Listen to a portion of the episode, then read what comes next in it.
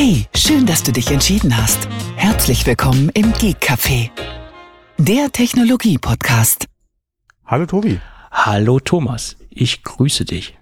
Ja, gleichfalls, gleichfalls. Ja. So, wir haben es eben vor der Aufnahme schon mal kurz angesprochen. Wir haben alles gut überstanden. Ja, Ja. Unwetter.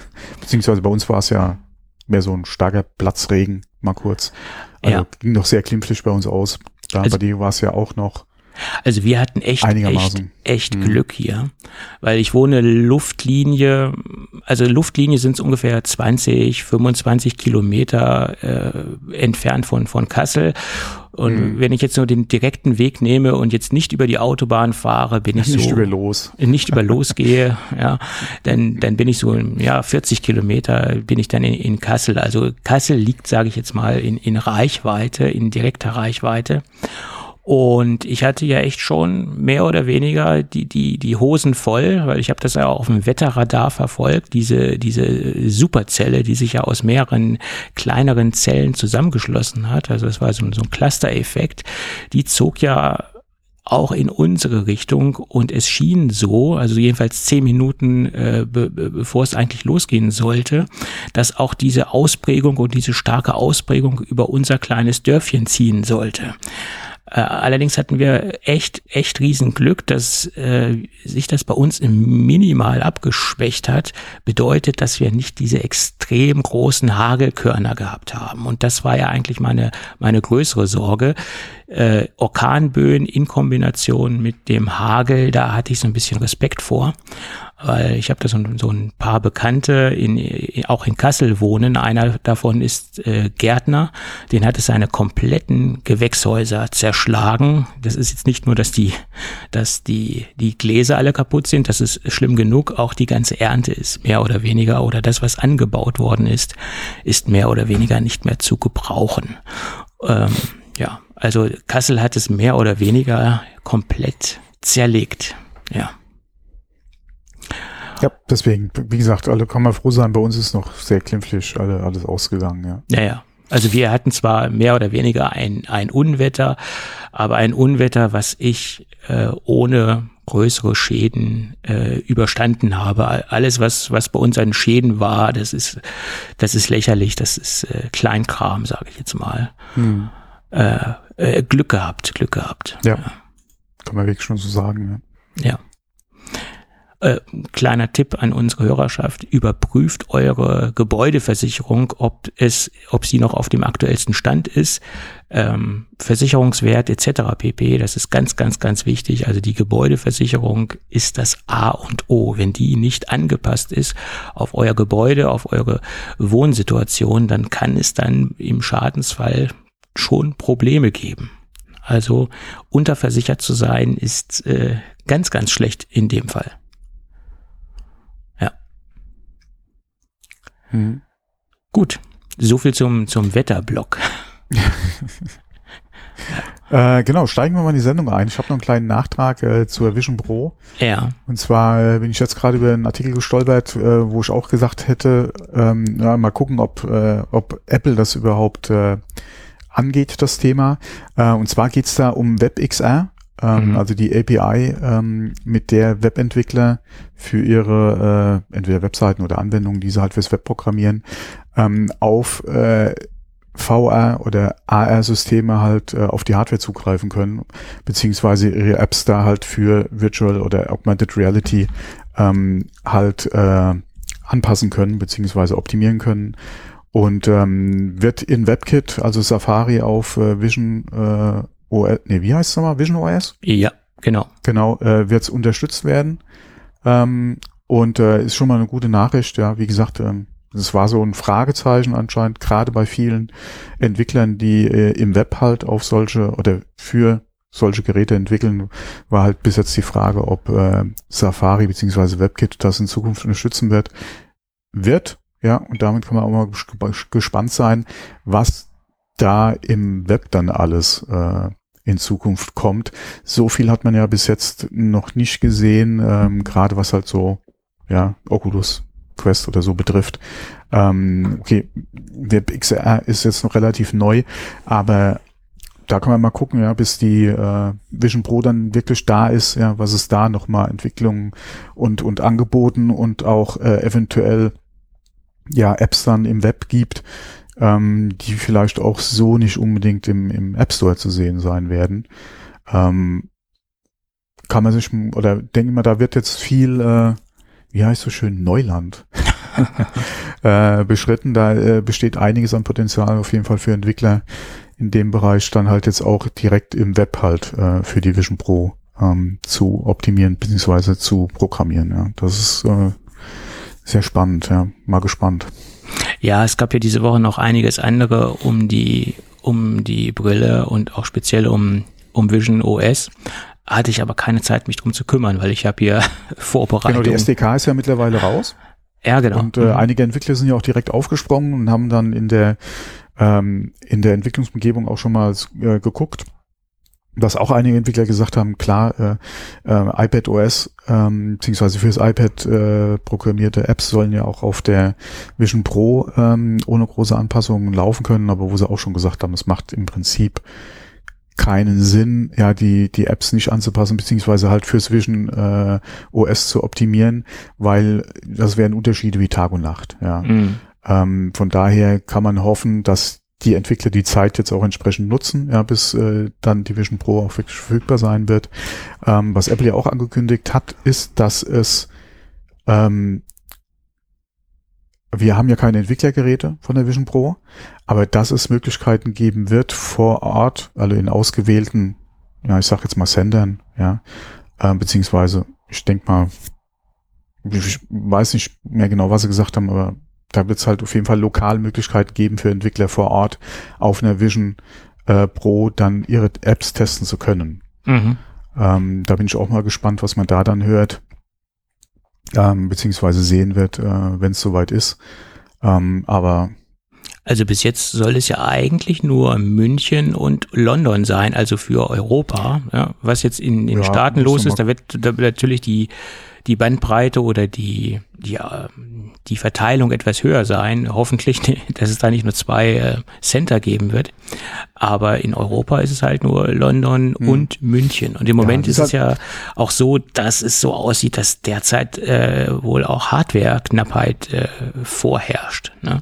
Ja, das ist im Prinzip, also ich denke mal, wie gesagt, ähm, die Geräte, die ja ausgestellt waren, waren ja ich gehe bis jetzt fest davon aus, man hat auch nichts anderes gehört, nicht funktionsfähig. Ja. Bis auf eine, eine leuchtende LED wahrscheinlich. Ja, gehe ich auch von äh, aus, ja. Ähm, und äh, die Geräte, die sie in der Hands-on hatten, waren wahrscheinlich mit der heißen Nadel gestrickt, ja.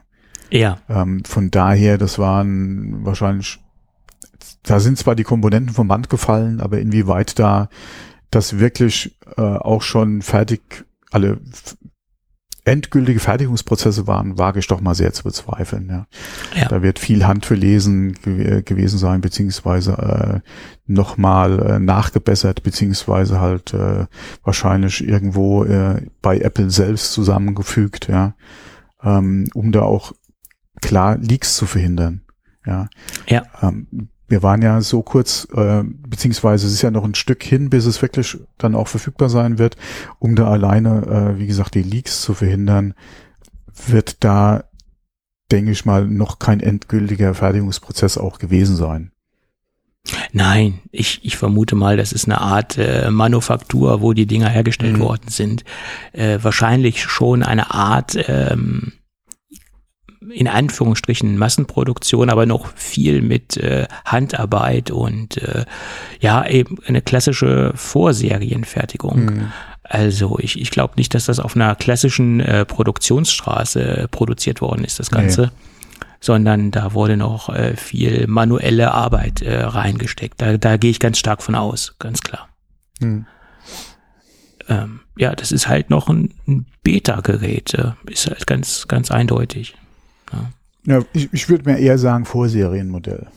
Ja, oder das. Ich meine, das ist schon sehr nah an dem, was nachher äh, vom ja, Band fällt. Aber, aber, noch nicht äh, perfekt. Mh.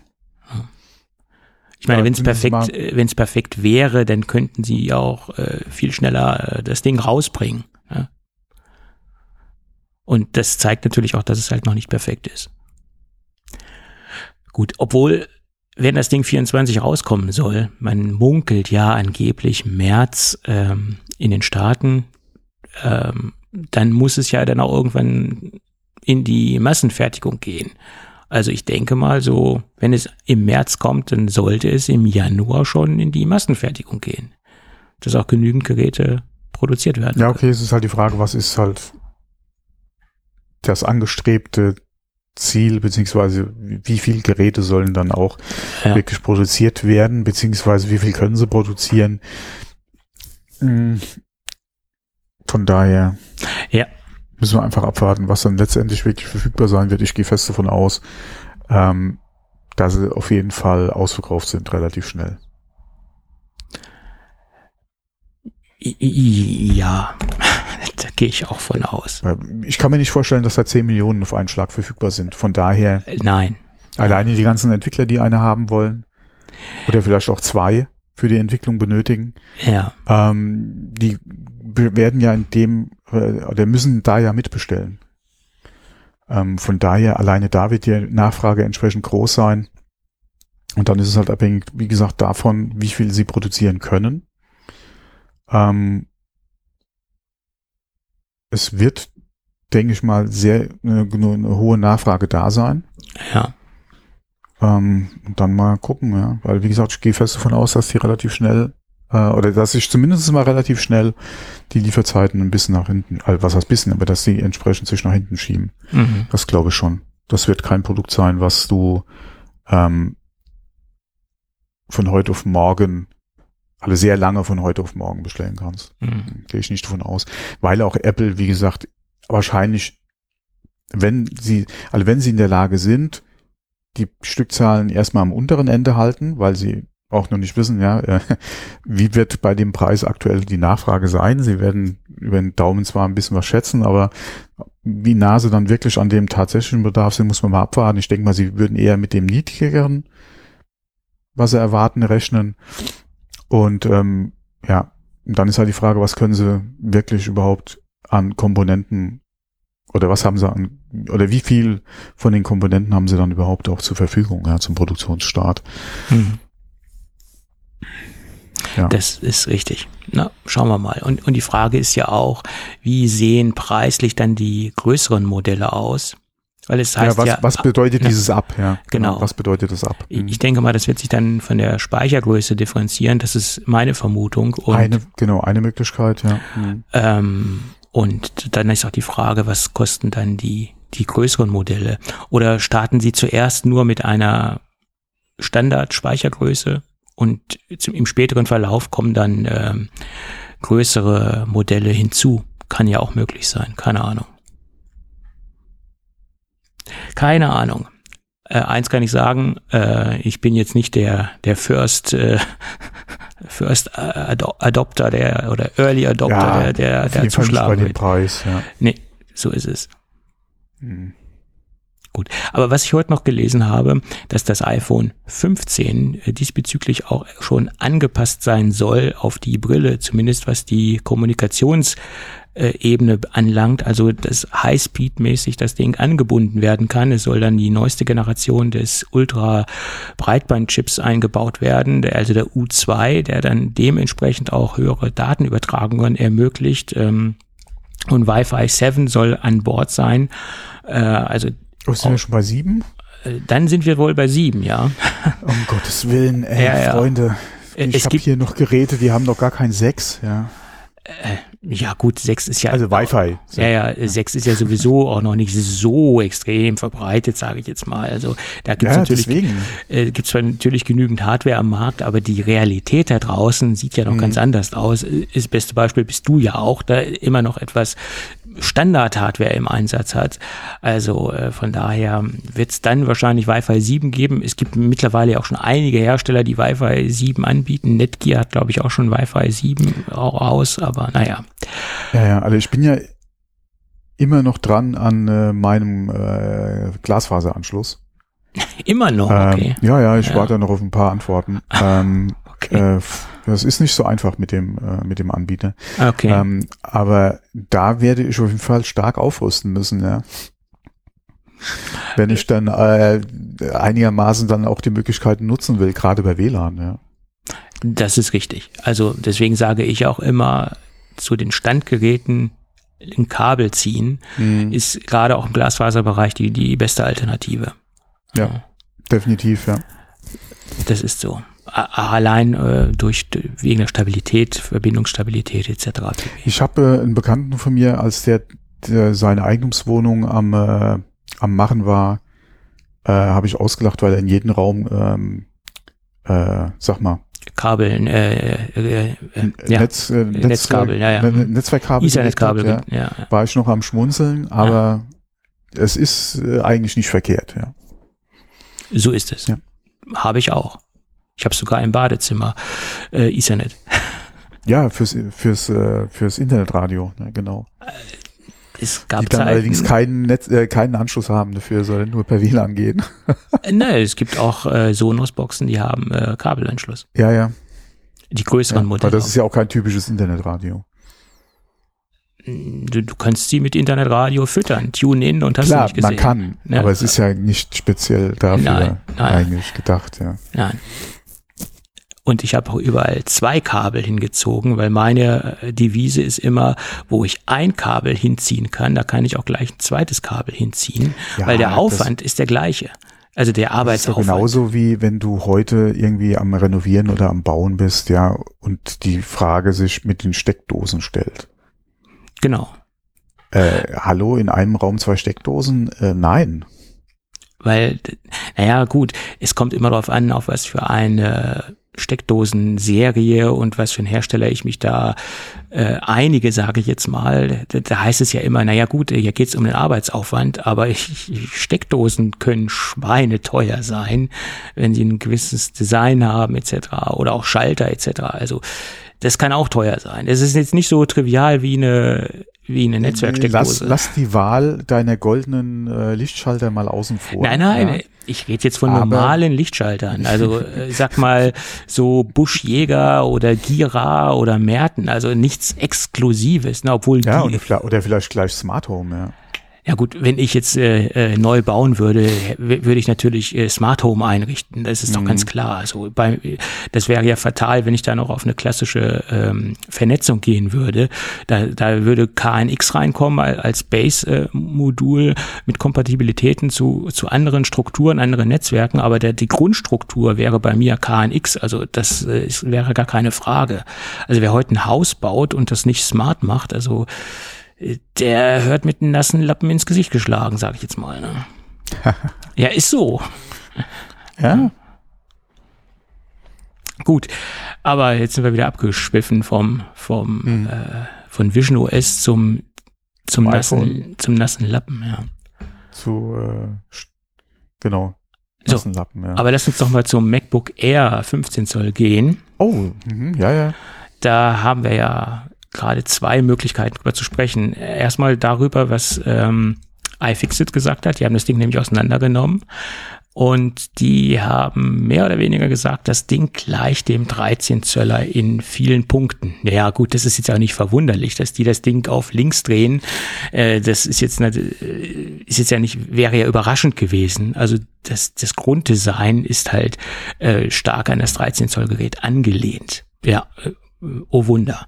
Äh, der Akku ist größer geworden. Wir sind auf 66,5 ähm, Wattstunden gekommen. Das alte, was heißt das alte? Das gibt es ja weiterhin noch. Das 13 Zoll Gerät hat 52,6 Wattstunden.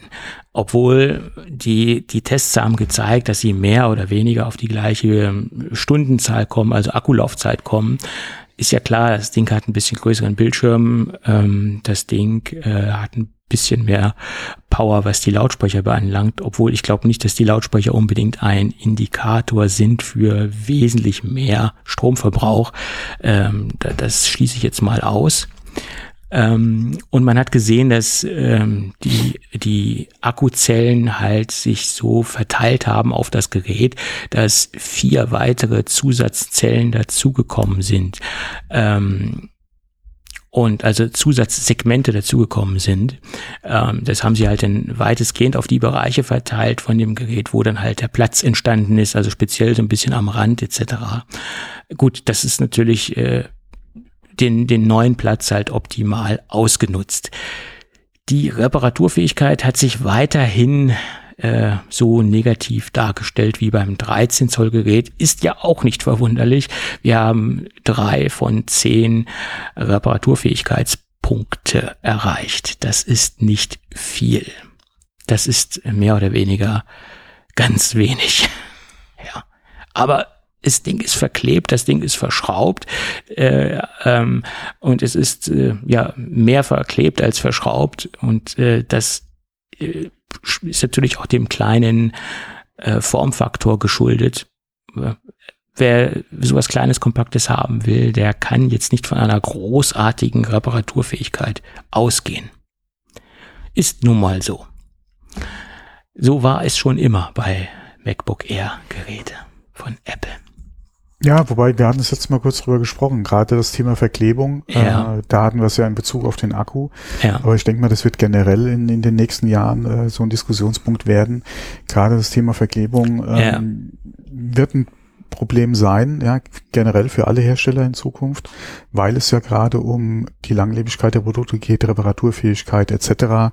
Ja. und halt auch relativ einfach beziehungsweise für den Nutzer zu Hause halt reparierbar werden soll. Ja, ich denke mal, das ist, ähm, ist ja schon ein Bestreben seit Jahren für dieses Right to Repair etc. Ja, die ganzen Bewegungen, die es in diese Richtung gibt, ähm, wird ja langsam von der Gesetzgebung angenommen, beziehungsweise auch gerade äh, unter dem Gesichtspunkt ähm, äh, nicht Recycling, äh,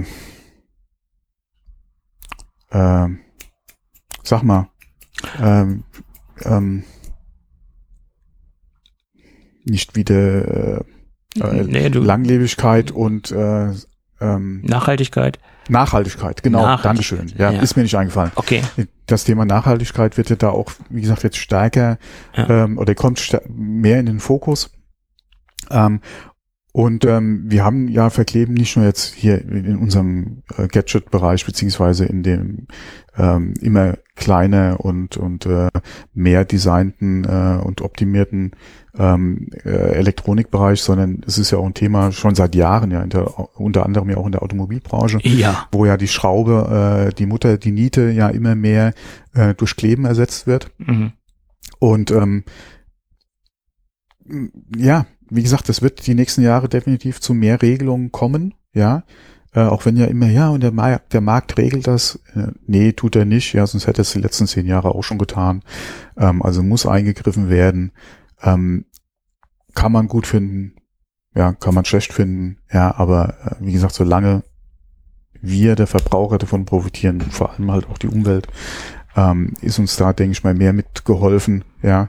Ähm, und äh, da wird definitiv noch ein bisschen was auf uns zukommen, beziehungsweise auf die Hersteller zukommen. Und da muss man mal abwarten, ja, inwieweit dann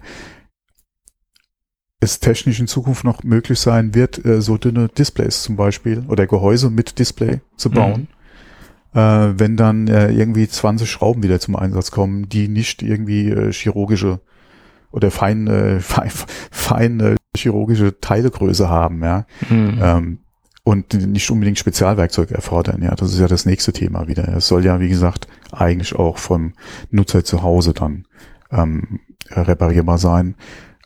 Da bin ich mal gespannt. Das hatten wir auch schon öfter angesprochen. Ja, mal gucken, ob in fünf Jahren ein iPhone noch aussieht wie ein iPhone.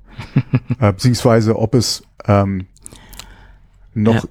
vielleicht dann auch die Funktionen bietet, ja, die wir heute haben, gerade in Bezug auf Staub, Wasser, äh, Dichtigkeit äh, etc.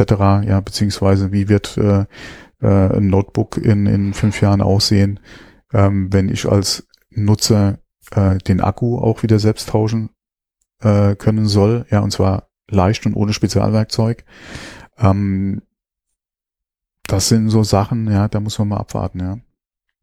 Ja, das, das, ist, wird auf jeden Fall das ein Thema ist, werden, ja. das ist sehr, sehr spannend, sage ich jetzt Und mal. wenn man jetzt gerade hört, dass der Akku hier wieder mehr Zellen hat, ähm, Macht es auch nicht unbedingt einfacher, ja. Das macht es nicht einfacher, aber wie gesagt, das, das hat sich ja angeboten, diese, diese Segmente ja, auf das Gerät den Raum ja optimal nutzen, ja. Äh, zu verteilen. Ne? Das ist ja mhm. richtig. Es ist ähm, und das ist auch beeindruckend, wie das, also ich habe ja mir die Bilder angeguckt, ähm, mhm. schon beeindruckend, wie sie das ausgenutzt haben. Also das, da, da, da wissen die schon, was sie, was sie tun, auf jeden Fall. Äh, und es ist ja auch sinnvoll, den, den leeren Raum äh, auszunutzen. Genau, ne? Das Gerät ist sowieso da und es nimmt sowieso den Platz weg. Warum nutzt, nutzt man ja die, die Leerräume nicht optimal aus? Auf jeden Fall. Ja, man muss sich doch nur mal heute angucken, alleine schon, welche äh, Akkukapazität äh, aktuell, egal welches Smartphone es ist, aber die Flagships gerade haben, ja, welche äh, Akkukapazität. Mhm. wenn man da mal ein paar Jahre zurückguckt, ja, wo wir wirklich noch die austauschbaren Akkus hatten, bei Geräten, ja, die nicht, die jetzt nicht wirklich so groß waren wie, keine Ahnung, äh, wie eine, wie eine, wie eine kleine Wasserflasche oder so, ja, ähm, die wirklich schon so in diese Richtung gingen, Smartphone, ähm, halt mit austauschbaren Akkus, ja, wie, wie klein oder groß in Anführungszeichen da die Akkus waren, ja, was wir heute integriert haben, ist schon, ja, ja, das so ist schon äh, ein sehr großer Fortschritt halt zu Lasten dann dieser Funktion. Wobei, da muss man auch sagen, bei den ersten Geräten, wo, der, wo die Akkus fest verbaut waren, gab es ja so einen Aufschrei, ja, was ist draus geworden? Ja, das, das hat sich alles, das hat sich alles reguliert, mhm. sage ich jetzt mal. Äh, oder der, das, der, der Kunde wurde dran gewöhnt oder dran, dran konditioniert, ja, wie, wie so oft ich höre noch die Aufschreie, wo die ersten Macs ohne CD oder DVD-Laufwerk ausgeliefert worden sind. Das, ja, ja, und dann kein Blu-ray. Ja, ja genau. ich meine, das ist jetzt zwar mhm. nicht so ganz vergleichbar äh, wie, wie, mit den Akkus, äh, weil diese Akkugeschichte konnte man irgendwie noch mit anderen Dingen, Stichwort Powerbank, äh, kompensieren. Äh, letztendlich konnte man das beim, beim Mac auch externes DVD-Laufwerk anschließen. Äh, hast du das auch kompensiert? Ne? Aber ich weiß noch, was, was da diese, die ganzen traditionellen Mekianer sich aufgeregt haben. Kein CD-Laufwerk, kein DVD-Laufwerk mehr. Ja. Braucht heute keine Sau mehr. Also nicht keine Sau, aber ich sag mal, es ist sehr eingeschränkt, der Nutzerkreis, der mhm. heute noch äh, DVDs benutzt oder das als Datenträger nimmt für, für Datensicherung etc. Also das ja. hat sich alles mehr oder weniger äh, erledigt, das Ganze obwohl ich noch einige Kunden habe, die ihre Datensicherung auf, auf DVDs anfertigen. Also soll es geben. Halte ich für gefährlich, aber okay. Zumindest, wenn man den, wenn das die einzige Backup-Strategie ist. Ja, okay, da hatten wir eh schon drüber gesprochen. Ja, also klar. eine Backup-Strategie sollte mehr als nur ein DVD-Backup beinhalten. Ne? Genau. Also wir haben es schon so oft angesprochen, äh, das Thema. Ähm, und vor allem muss einem halt bewusst sein, dass eine DVD auch nicht ewig, ja, ähm, ja, ähm, ist kein le also lebt, sage ich jetzt einfach mal, ja. und vor allem halt auch sachgerecht gelagert werden will. So ist es. Also, es, das ist, ist also nur für ein, ein, ein festes Medium ist, heißt das nicht, dass die Daten äh, quasi wie in Stein gemeißelt sind, ja, wobei ein Stein muss da auch aufpassen. Ja. Über die Jahrmillionen gerechnet, ja, äh, ist das auch kein endloser Datenspeicher im Prinzip, das, so eine das, Steintafel. Das haben ja. wir ja bei allen Datenträgern, dass Deswegen, man eine gewisse Vergänglichkeit hat. Von der Diskette äh, über, äh, über die CD, DVD hin zu SSD beziehungsweise SD, ja, das sind alles keine ewigen Datenträger. Genau. Magnetbänder genauso, ja. So ist es. Also man muss immer wieder seine Archive überprüfen auf Funktionen. Ich gehe jetzt nicht unbedingt von, von Backups, sondern auch von gewissen mhm. Sachen, die archiviert werden und ja. diese Daten dann auf aktuelle Datenträger übertragen und ähm, ja eine gewisse Funktionalität äh, äh, zu haben oder eine Funktionalität abbilden zu können, weil es geht ja nicht nur darum, dass ich die Datenträger vorliegen habe, sondern ich brauche ja auch die Geräte, um sie lesen zu können. Das mhm. ist ja nochmal diese ganz äh, ganz andere Geschichte. Ich ja, äh, letztens einen Kunden gehabt, der hatte ZIP-Laufwerke, ZIP-Drive-Disketten oder ZIP-Medien gehabt. Ja, da brauchte er Daten von. Ja, gut, äh, ich habe natürlich noch ein paar Laufwerke hier rumliegen, wie es sich gehört, und ich konnte in seine Daten noch auslesen. Aber das ist ja nun äh, lang, äh, lange her, dass man da noch mit gearbeitet hat und äh, es ist auch unverständlich, ähm, das auf so alten Datenträgern äh, vor, vorliegen zu haben. Ne, also ich bin zuletzt in der Kiste, ja, die ich seit Jahren nicht aufgemacht habe, über VHS-Kassetten gestolpert. Nicht viele, wie Ja. aber da waren noch zwei, drei VHS-Kassetten. Ich habe keinen Player mehr. äh, okay, da, das, das, das habe ich immerhin noch, äh, sogar mehrere.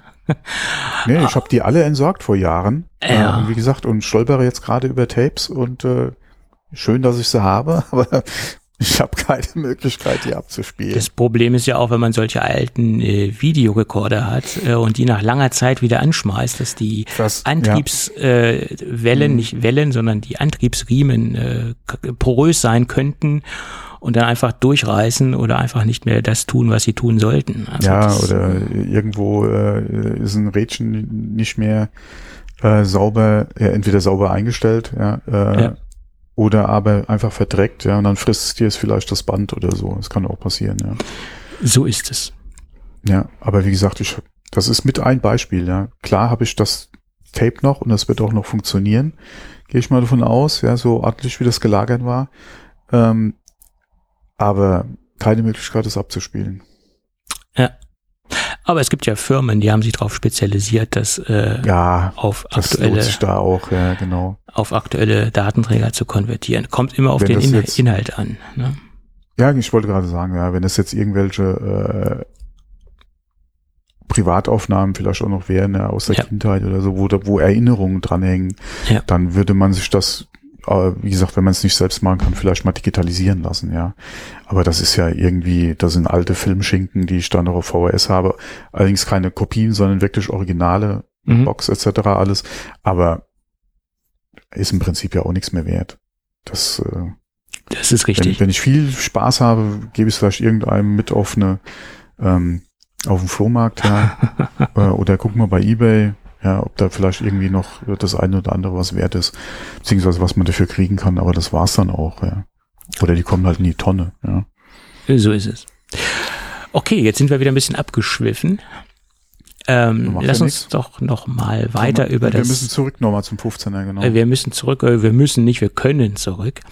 Ich äh, hatte ja und habe immer noch die Möglichkeit, äh, mir mal so ein Gerät genauer anzuschauen und habe ja hier ein Testgerät gerade rumliegen, mehr oder weniger. Ähm, und die Testkonfiguration sieht so aus, logischerweise der M2-Chip, 16 GB RAM und 1 Terabyte SSD. Nach meiner Meinung auch die äh, vernünftigste Konfiguration, wo man auch längere Zeit, denke ich, mit arbeiten kann. Also gerade diese 16 Gigabyte sind nach meiner Meinung No-Brainer, also mit 8 Gigabyte, ähm, da hätte ich starke Bauchschmerzen, mir ein Gerät mit 8 Gigabyte anzuschaffen. Also 16 Gigabyte sollten es äh, schon sein. Und bei der 1 Terabyte Version, okay, da ist man auch äh, je nach Speicherbedarf ganz gut mit ausgestattet. Die 256er würde ich sowieso nicht empfehlen, weil da haben wir die deutlich langsamere SSD-Lösung verbaut. Also wenn, sollten es schon mindestens dann die 512 Gigabyte sein. Also, ich habe, wie gesagt, 1 Terabyte und 16 Gigabyte RAM hier vorliegen und ähm, da habe ich auch mal so ermittelt, was das Ding an Leistung bringt, die SSD. Das ist ja für mich immer relativ wichtig und auch entscheidend, wie ich finde. Ähm, Gerade so die SSD-Performance ist nach meiner Meinung immer noch ein sehr, sehr wichtiger äh, Faktor im Alltag, vielleicht sogar noch äh, im Alltagsbusiness entscheidender als letztendlich die Prozessorleistung, weil über die SSD läuft ja mehr oder weniger alles. Ähm, da komme ich auf 3090 MB in der Sekunde lesen und äh, 3201 MB in der Sekunde schreiben. Und das sind schon sehr, sehr, sehr, sehr gute Werte. Alle anderen Benchmark-Werte wie M-Chip, äh, M2-Chip-Werte, das habe ich jetzt auch außen vor gelassen. Das, da möchte ich auch gar nicht großartig drauf eingehen. Das, was ich gemacht habe, ich habe versucht, das Gerät äh, eins zu eins mit meinem MacBook Pro 16 Zoll zu vergleichen. Ich weiß, so ein Vergleich, der hinkt an einigen Stellen, weil man ja verschiedene Geräteklassen miteinander vergleicht, sowohl vom Leistungsspektrum, was möglich ist in der 16 Zoll oder generell in der MacBook Pro Kategorie, als auch äh, logischerweise vom wesentlich besseren Display. Aber das ist halt das, was ich gerade vergleichen kann, weil ich halt so ein Gerät vorliegen habe und das auch meinem Alltagseinsatz Stromeinsatz entsprechen würde, weil ich würde ja, wenn ich auf das MacBook Air wechseln würde, äh, würde ich es ja ersetzen oder würde ich ja das 16 Zoll dadurch ersetzen. Das wäre ja dann meine Alltagssituation. Und es gibt da so zwei Herzen, die in meiner Brust schlagen, wie man so schön sagt. Das Gerät hat schon aufgrund der, der Bauform und dass es so extrem kompakt ist, ein, eine sehr große Sexiness, die es ausstrahlt, keine Frage. Äh, und es ist auch noch mal ein, ein wesentlich portabler als ein 16 Zoll Gerät. Und ähm, wenn man das halt nochmal in die Hand nimmt und, und merkt, wie dünn das Gerät ist, das, das ist schon sehr, sehr sexy. Ähm, das, da, gerade so beim, bei einem 15 Zoll Gerät wirkt diese Dünnheit von so einem, einem MacBook Pro, äh, MacBook Pro sage ich schon, MacBook Air 15 Zoll nochmal ganz anders, äh, als wenn man jetzt ein sehr kom kompaktes Gerät hat. Also das, diese Dimension 15 Zoll auf, auf diese auf diese kleine äh, Millimeteranzahl äh, ist, ist schon ist schon extrem sexy. Das das das muss man fairerweise dazu sagen auf auf jeden Fall. Aber der Punkt, der, wo ich wieder gemerkt habe, dass ich persönlich beim 16 Zoll Gerät wesentlich besser aufgefallen, äh, aufgehoben bin, ist der Punkt mit dem Display. Und ich finde, gerade wenn man ein, ein hochportables Gerät hat, wie das 15 Zoll Gerät, äh, also das MacBook Air 15 Zoll, dann sollte das Display sehr, sehr, sehr gut sein, gerade wenn man dann draußen unterwegs ist. Und ich habe das jetzt mal getestet. Ähm, vor ein paar Tagen hatten wir ja noch durchgehend gutes Wetter vor, vor der Unwettergeschichte und da habe ich halt viel äh, auf der Terrasse gearbeitet und das kann ich mit meinem äh, 16 Zoll aufgrund des sehr, sehr lichtstarken Displays auch relativ gut erledigen, ohne dass ich jetzt äh, über, mir über irgendwelche zusätzlichen Verschattungsmaßnahmen Gedanken machen muss.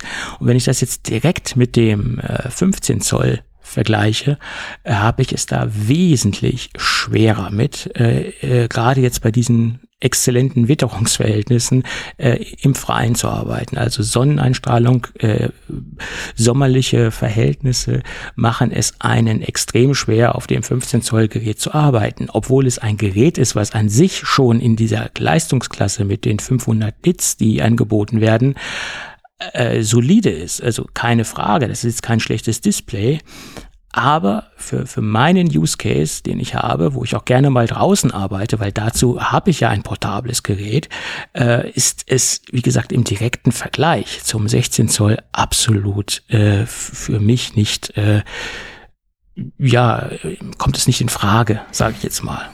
Ne? Das ist der große Faktor, den ich da sehe.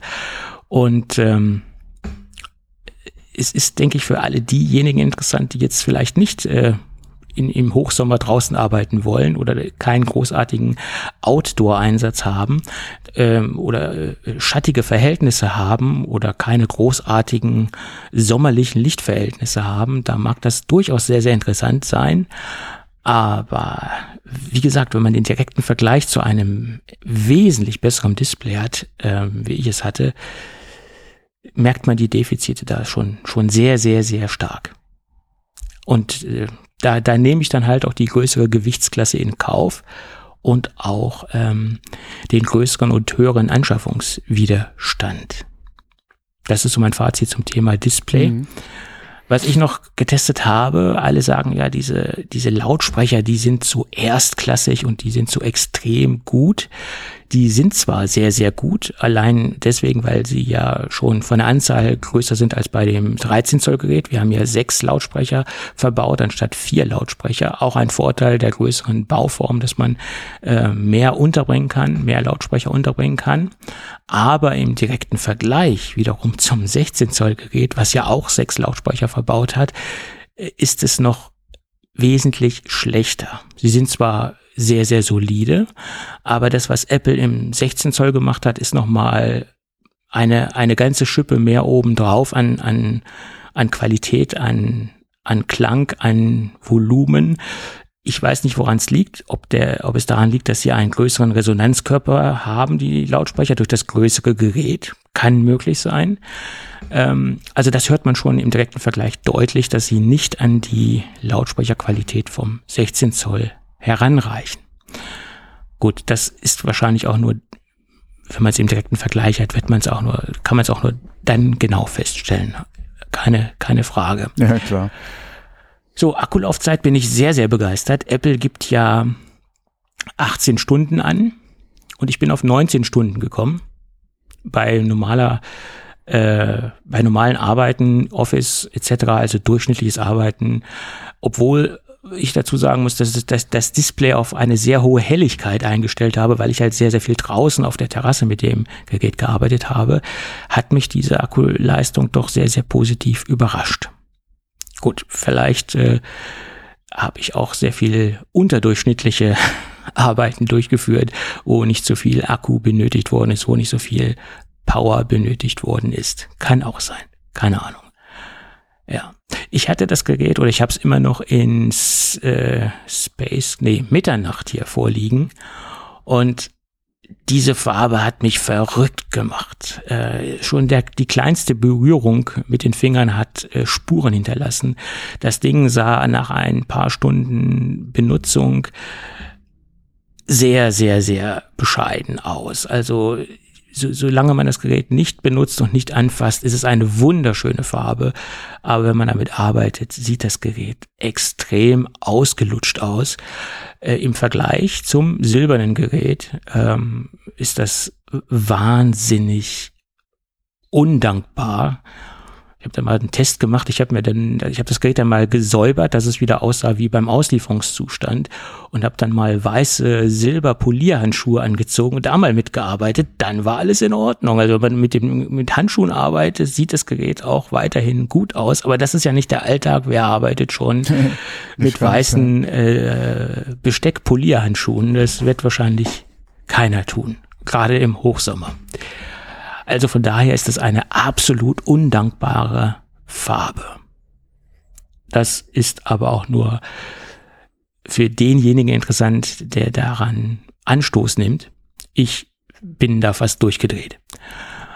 Äh, die, die Frage ist, Apple entwickelt an so vielen Baustellen, warum können sie denn keine Oberflächenbehandlung vornehmen, dass äh, die, die Fingerabdrücke reduziert werden oder dass es halt eine Oberflächenbehandlung gibt, wo man halt nicht so die, die Fingerabdrücke sieht.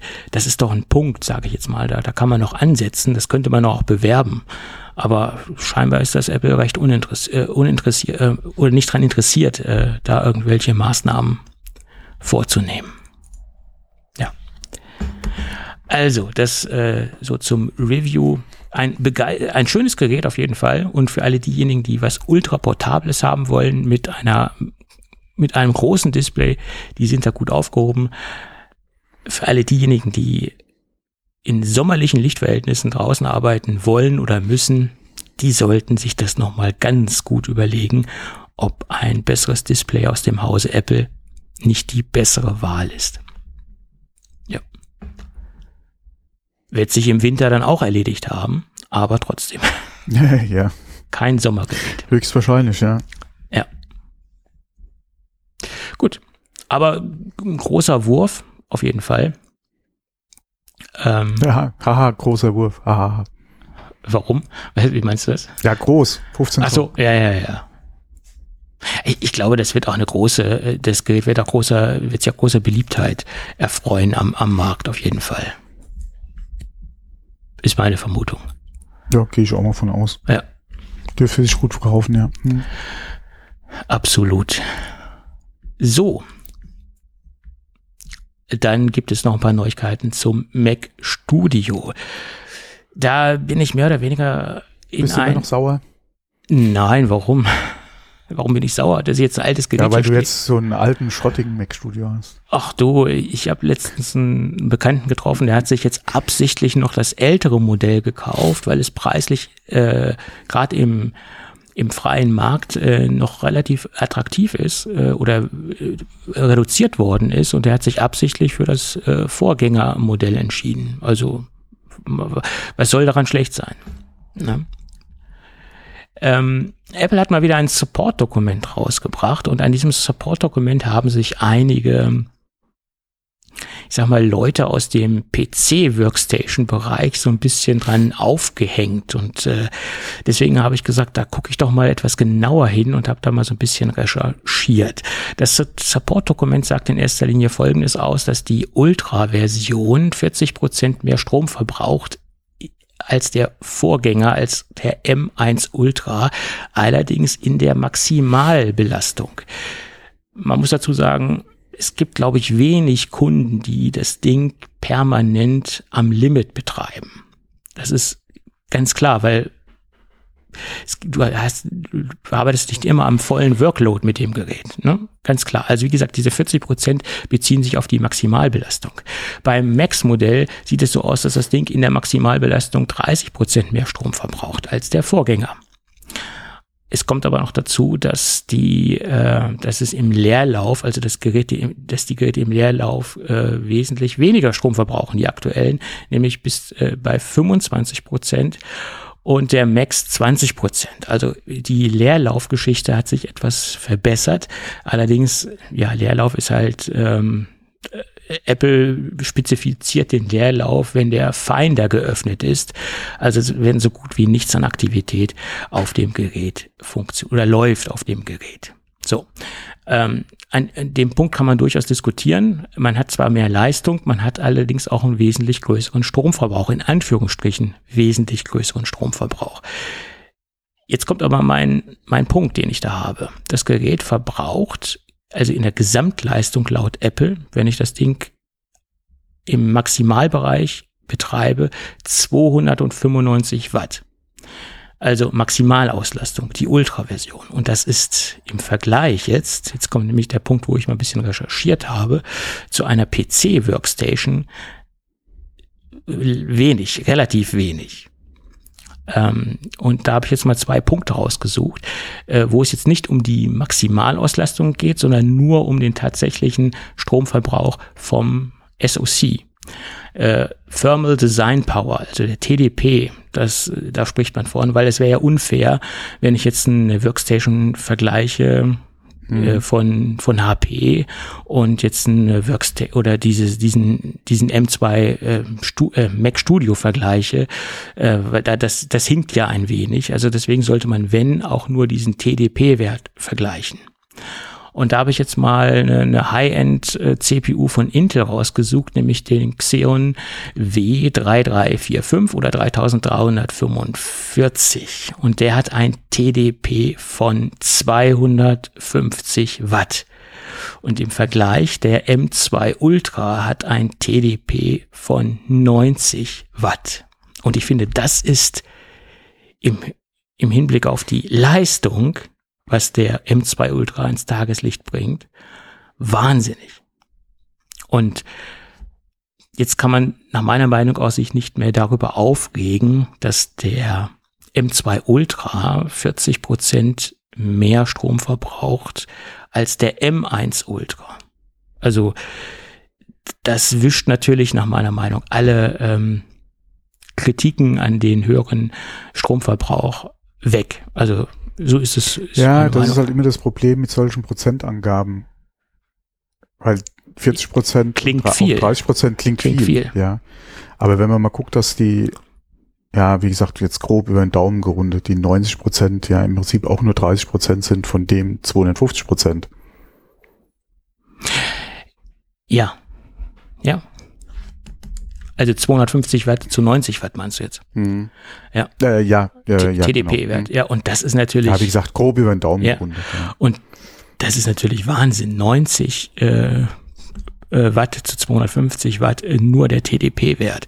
Und mhm. dann muss man noch dazu sagen, so eine Workstation äh, in, im Allgemeinen von Intel ist, oder generell nicht von Intel, sondern also generell so eine PC-Workstation ist ähm, von der Soundkulisse und von dem Kühlsystem meistens lauter als ein, äh, ein Mac Studio.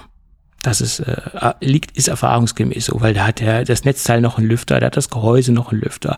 Meistens noch die Grafikkarten, die verbaut sind, ein Lüfter. Also von der Geräuschkulisse ist so eine traditionelle ähm, PC-Workstation auch meistens etwas lauter. Es gibt natürlich auch spezielle Workstations, die auf, auf leise getrimmt sind, aber da hat man auch ein wesentlich größeres Gehäuse, weil dann Dämmungsmaßnahmen im Gehäuse stattgefunden haben.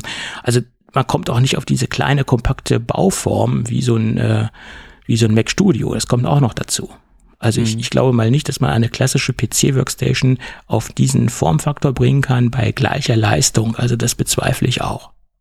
Also von daher ist dieses in Anführungsstrichen Bashing, was ich da so gelesen habe, dass man da 40 Prozent mehr Verbrauch hat, ähm, ja, ein bisschen, äh, ja, der Vergleich hinkt ein wenig. Ja, naja. So ist es. Hm. Und ich, ich finde ja auch gut, dass Apple mit ihren Daten da so transparent umgeht und das nochmal genau aufschlüsselt. Ja. Ähm, dass es ja für alle Bereiche bei Apple ein, ein Support-Dokument gibt. Ja. Auch ich habe, obwohl ich oft gehört habe, ja, die sind so versteckt, die Support-Dokumente. Also kann ich jetzt nicht sagen. Also wenn man sich ein bisschen Mühe gibt, findet man auf der Apple-Webseite alles. Erfahrungsgemäß. Tja. Gut. Das dazu. Haben wir denn, auch du hast so ein paar Themen durchgestrichen, habe ich hier gesehen, die du gar nicht mehr. Ich, wollen wir jetzt auf, auf Android noch eingehen und äh, hm, ich glaube äh, eher weniger. Meinst du? Okay. Ja, vor allem da, da, da machen wir ein riesen Autofass wieder auf. Ja, das ist gefährlich. Oder meinst du jetzt, wo, wo ich es eh schon angesprochen habe? Real, wenn du hier schon mal Themen äh, reinschreibst. Ähm, ich bin mal gespannt, inwieweit das, äh, inwieweit ja. das noch ein großes Thema sein wird, weil wir hatten ja schon drüber gesprochen, dass ja äh, als, ähm, oder das ist ja, äh, ne, mir fällt jetzt gerade nicht mal ein, war das, nee, Ford war es nicht, welcher Autohersteller waren, oder war es Ford, der gesagt hat, er will jetzt in Zukunft sein eigenes äh, System für Autos entwickeln und, und einsetzen. Ich weiß nicht mehr, welcher Autohersteller das war in den Staaten. Ähm, aber unser Bundeskartellamt ähm, ist jetzt äh, gerade ein bisschen äh, aufgeschreckt worden, weil äh, Android Automotive, also mhm. nicht, äh, wie heißt nochmal die, die, äh, nicht Android, äh, Android, äh, nicht CarPlay. Ähm, Android Auto? Nee. Äh, wie heißt es da nochmal? Automotive ist ja quasi das Betriebssystem, auf dem ja dann die Google-Dienste laufen äh, fürs Auto. Ähm, und die Alternative von Google zu CarPlay nennt sich ich glaube Android ah, Auto. Nur Auto? Ich glaube schon. Auto, ne? Ja. Genau, okay. Nee, weil es gibt ja ähm, mittlerweile Kooperationen von Auto, von Google und äh, einigen Autoherstellern, die ja in Zukunft dann äh, Android Automotive einsetzen wollen. Und wie gesagt, dem Bundeskartellamt gehen da die vertraglichen Bestimmungen ein bisschen zu weit. Was halt das Bündeln von Apps, äh, das äh, Platzieren von Apps ja, äh, auf den ersten Seiten ähm, äh, halt betrifft und dann eventuell Third-Party-Apps halt äh, nicht so promotet werden wie halt die Google-eigenen Dienste. Äh, dann Google Maps ist auch wieder so ein Thema, gerade in Bezug auf Werbung. Ja, dass äh, wenn du deine dein Ziel eingibst, ja, und ähm, heute ist es ja auch schon so bei Google Maps, dann gibst ein Ziel äh, ein und dann hast du ja das, das was drumherum ist oder äh, du kannst ja auch gucken, welche Restaurants sind in der Nähe, Parkplätze, äh, welche, äh, wie gesagt, von Lokalen über Dienstleistungen etc., dass da halt auch wieder über bezahlte Werbung dann Suchergebnisse oder Anzeigen halt bevorzugt werden, ja, die vielleicht normalerweise nicht unbedingt jetzt so der erste Suchtreffer werden. Also die Diskussionen, die wir im Web auch haben, mit den, mhm. gezahlt, mit den bezahlten ähm, Werbeanzeigen beziehungsweise äh, den Werbepartnern, die in den Suchergebnissen halt weiter oben landen, zwar als Werbung gekennzeichnet, aber wir wissen ja, was oben steht, ist ja most likely auch das, was angeklickt wird. Äh, und das sind halt alles so Bedenken, die halt momentan das Bundeskartellamt hat in Bezug auf Android äh, Automotive und ähm, die das halt jetzt äh, da am Prüfen sind, inwieweit sie da halt einschreiten müssen. Ähm, mich würde viel mehr interessieren, was passiert mit meinen Daten in so einem Auto. Mhm. Also gefahrene Strecke zum Beispiel, äh, weil momentan hast du ja das ja auch äh, bei, ähm, bei äh, Android, dass ja dein Bewegungsprofil im Prinzip, ja, du, klar, Opt-out, alles möglich, ja, äh, aber dass ja du da dein Bewegungsprofil ja in äh, beziehungsweise halt gespeichert werden. Du kannst ja rückblickend, äh, äh, sollte man vielleicht mal machen als Android-User, mal gucken, ob inwieweit die Dienste da aktiviert sind und wie weit du zurückgucken kannst, wo du gestern, letzte Woche, ja, vor einem Jahr überall rumgelaufen bist mit deinem Handy. Ähm, das würde, wie gesagt, das, das sind eher so die Bedenken, die ich halt in Bezug aufs Auto hätte. Wie zeichnet halt Google mit, wo ich rumfahre? Mhm. Äh, beziehungsweise wo liegen die Daten? Ja, wer hat alles Zugriff drauf und wie kann ich da halt auch äh, aussteigen aus dem Datensammeln? Das wären eher so die Fragen, die ich hätte. Ja, und nicht unbedingt jetzt, äh, weil man halt, wie gesagt, unser Eins ist ja auch da ein bisschen sensibilisiert drauf, wenn ich in, in Chrome äh, oder auf Google was suche, ja, weiß ich schon, ja, ich muss darauf achten, ja, was da eventuell alles als ersten Treffer rausgespuckt wird, ja, inwieweit ist das überhaupt relevant, ähm, weil da ja auch, wie gesagt, die, die Promotions beziehungsweise die, die Werbung ja auch überhand genommen hat die letzten Jahre. Ähm, da ist man wie gesagt, ein bisschen sensibilisiert für genauso Google Maps, gerade auf, äh, auf dem Smartphone, ja, dass man da halt äh, drauf achtet, ja, was einem dann da als Treffer oder äh, beziehungsweise als, als lokal, beziehungsweise als vor Ort ja dann, äh, dann angezeigt wird. Ähm, aber im Auto nochmal ein ganz anderes Thema. Vor allem, wie gesagt, äh, es muss nicht jeder, klar, was mache ich verboten ist im Auto, äh, oder mit dem Auto. Aber so ein Bewegungsprofil äh, muss nicht unbedingt sein. Gerade bei so jemanden wie Google, ja, der dann vielleicht noch gezielter daraufhin äh, mir Werbung in, äh, irgendwo reinspielt vielleicht. Ja, klar. Ja. Es ist ja die Oder Frage. wer weiß, wo, äh, was, was dann im Web dann auf einmal äh, von Google an Werbung an mich rangetragen wird, wenn ich zu Hause am Rechner sitze, weil er weiß, ich war gestern beim Mediamarkt es ist ja die Frage der, der Verknüpfung der Daten und was, genau. was daraus für Schlüsse gezogen werden. Äh, ja, so ist Wenn es. man mal guckt, dass Google ja mittlerweile da ja die führende Rolle übernommen hat, mhm. gerade auch was Werbung ja im Internet betrifft. Ähm, du kommst an Google ja im Prinzip nicht vorbei. Mhm. Ähm, und äh, die Dienste, die man nutzt, wie gesagt, mit Android vielleicht auch das äh, Smartphone-Betriebssystem, die Google-Dienste, die man generell nutzt, ja, Gmail, Docs, was auch immer, mhm. ähm, plus dann nochmal das, was im Auto anfällt. Also ich würde mir wünschen, dass es da Möglichkeiten gibt, aus allem halt auch auszusteigen. Ja. Oder halt, äh, was heißt aussteigen, aber dass du da halt der Nutzung der Daten halt widersprechen kannst. Mhm. Und wie gesagt, dass die Daten äh, nicht unbedingt, oder zumindest mal hier in Deutschland irgendwo auf Servern liegen, dass man sich da dann entsprechend an die äh, in, in Deutschland oder in Europa geltenden Datenverarbeitungsrichtlinien äh, halt auch entsprechend halten muss und die Daten nicht irgendwo direkt äh, bei Google in Amerika irgendwo landen, ja. Ja. So ist es. Aber so ein Opt-out ist halt echt die Frage, ja. Mhm. Ja. Da hat man ja, äh, mir macht immer noch dieser eine Fall, ja, äh, zu schaffen, wo ähm, GPS-Daten von BMW äh, nachvollzogen werden konnten, die angeblich nicht da sind, ja. Auf Anforderungen von, äh, von Ermittlungsbehörden. Mhm. Wo da Daten auf einmal da waren, die angeblich nicht existieren konnten vorher, weil diese nicht gespeichert werden, beziehungsweise erfasst werden. Und dann kamen auf Anfrage dann doch Daten raus, ja, ähm, alle jetzt speziell im Autobereich, wie gesagt, die, die Daten äh, oder die Sachen, die rauskamen jetzt mit Alexa, beziehungsweise die ja äh, auch bei Apple äh, ähm, aufgefallen sind in Bezug auf Siri, ähm, wo ja äh, Gespräche mitgezeichnet wurden, etc., ja, äh, um halt die den Service halt optimieren zu können. Wie, das ist ja die eine Sache, aber gerade jetzt, wo wir über Auto sprechen, ähm, das würde mir halt dann wie gesagt, echt Bauchschmerzen machen. Ja. CarPlay ist das eine Thema, aber dann das so tief äh, im System und du nicht genau weißt, was da vielleicht wirklich irgendwo äh, an Daten gesammelt wird.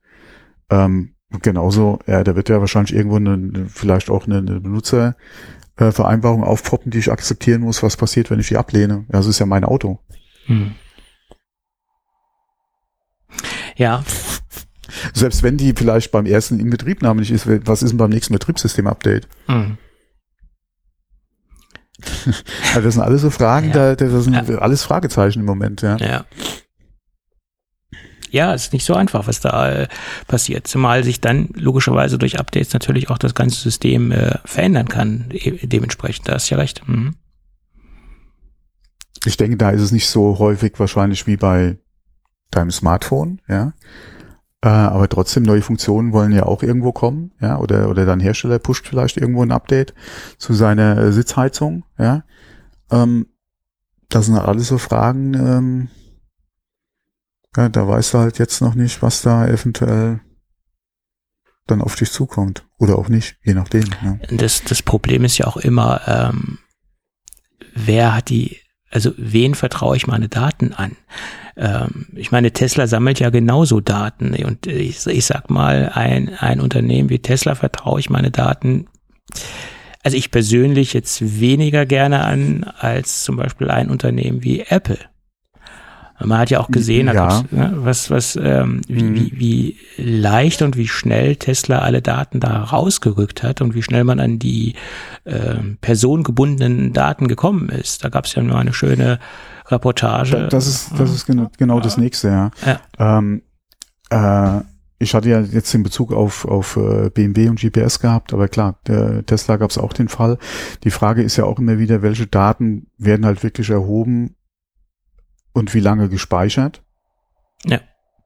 Ähm, weil die Zusammenarbeit mit Behörden, gerade wenn halt die Anfragen kommen und man auch rechtlich ja dann dazu äh, verpflichtet ist, ja, wenn alle Schritte gegangen worden sind, die Daten dann übergeben werden, okay. Wie gesagt, das muss halt rechtlich alles im, im, im, im richtigen Rahmen laufen. Dann ist es ja okay. Aber inwieweit werden auch nur die Daten erhoben, beziehungsweise dann auch reguliert gespeichert, die halt laut den Datenschutzbestimmungen dann auch erhoben und gespeichert werden dürfen. Mhm. Und naja, da Daten darüber hinaus. Das ist ja. Da gab es ja erst, erst ja. diese, diese Berichterstattungen über Tesla-Mitarbeiter, die sich äh, Aufzeichnungen genau, ja. angeschaut haben von vom, vom Innenraum des, des Fahrzeuges, äh, von, von mhm. Kunden etc. Ja, also äh, um, umsonst gibt es nicht spezielle Abdeckungsmöglichkeiten äh, im Third-Party-Bereich, sich seine Innenraumkamera abzukleben im Auto oder abzudecken. Ja, aber das sind alles so Sachen, dass, ja. wie gesagt, das darf normalerweise erst nee, gar nicht. Klar. So ist es. Also, aber das ist genauso wie, äh, wie zuletzt ja auch hier mit den Ringkameras, ja. Ja, das ist ja ein Dauerbrenner. Das ist, ja. ja. Das sind alles so Sachen, äh, die dürfen in dem Umfang oder in dem, was da war, eigentlich nicht passieren. Genau. Und es gibt ja genügend äh, Alternativen, äh, dass man sich seine Daten zentral gerade jetzt Videokamerasysteme zu Hause aufbewahren kann und aufzeichnen kann und nicht darauf angewiesen ist, irgendwelche Cloud-Dienste zu nutzen. Ja, ne? Ja, was natürlich, wie gesagt, bei Fahrzeugen heute und vor allem gerade in Zukunft immer. Nee, ich rede jetzt nicht von Fahrzeugen, ich rede jetzt von nee, äh, jetzt in Bezug auf, auf Ring etc., dass man da halt Möglichkeiten ja, hat, auch andere Systeme ja, zu installieren. Ja, genauso wie du ja. brauchst keine, du brauchst im Prinzip äh, ja auch keinen Cloud-Dienst nutzen, sondern könntest deine Cloud ja zu Hause selbst machen. Zum Beispiel, da gibt es genügend Alternativen. Ja, auch, ja, aber wie gesagt, gerade im Auto, ja, und äh, auch Smart Home teilweise ist ja die Frage, an welchen Server gehen die Daten mhm. im Smart Home, wenn es nicht wirklich ein geschlossenes System ist, äh, sondern du ja übers Internet vielleicht auch noch Zugriff haben drauf äh, willst ähm, und da eventuell ein Third Party oder, eine, oder auch von deinem Anbieter her eine Cloud dazwischen noch steckt, was passiert mit den Daten? Mhm. Klar geht's da um deinen Lichtschalter zu Hause, aber je mehr da integriert ist, ja, ähm, und welche Funktionen du nutzt, ja, was passiert mit den Daten, die halt irgendwo über einen Third-Party-Server laufen. Ähm, und das ist, wie gesagt, jetzt in Zukunft wird das beim Auto auch immer mehr ein Thema werden. Wir haben das ja auch schon gehabt mit, äh, mit den Notrufsystemen.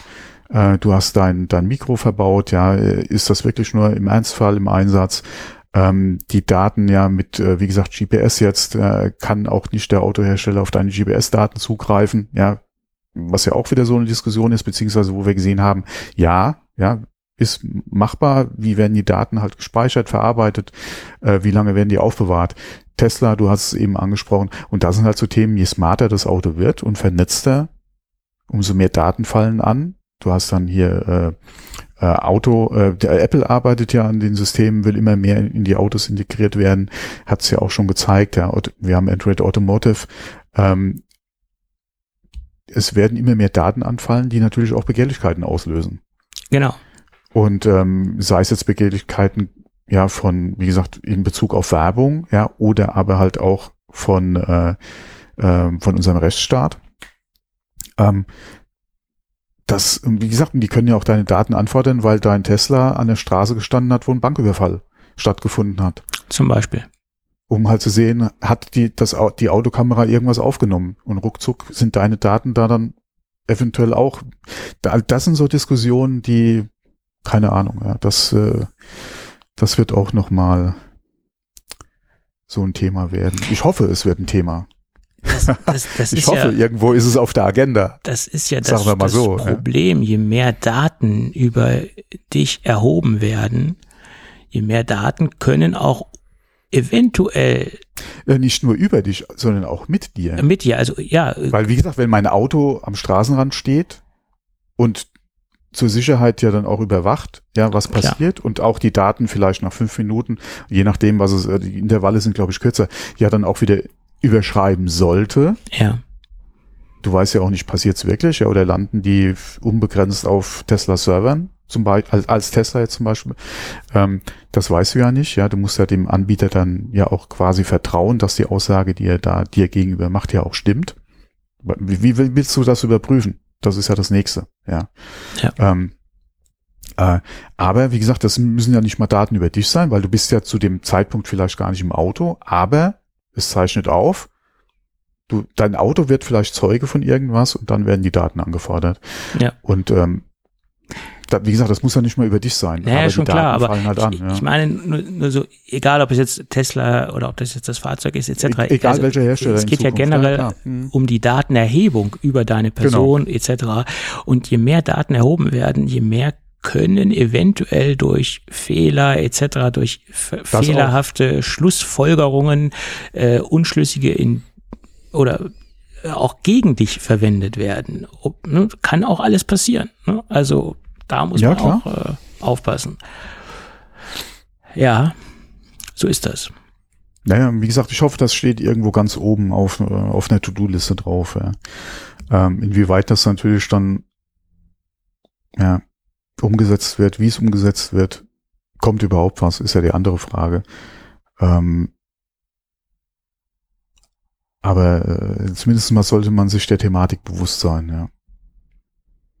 Deswegen, Ja. je mehr da kommt, ich weiß nicht, inwieweit man dann oder inwieweit ich dann blind dann noch äh, irgendwie ein Auto kaufen würde.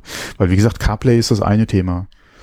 Aber so ein Always On äh, voll vernetzt, äh, Mhm. da bin ich vielleicht dann doch wieder zu, zu altmodisch, ja.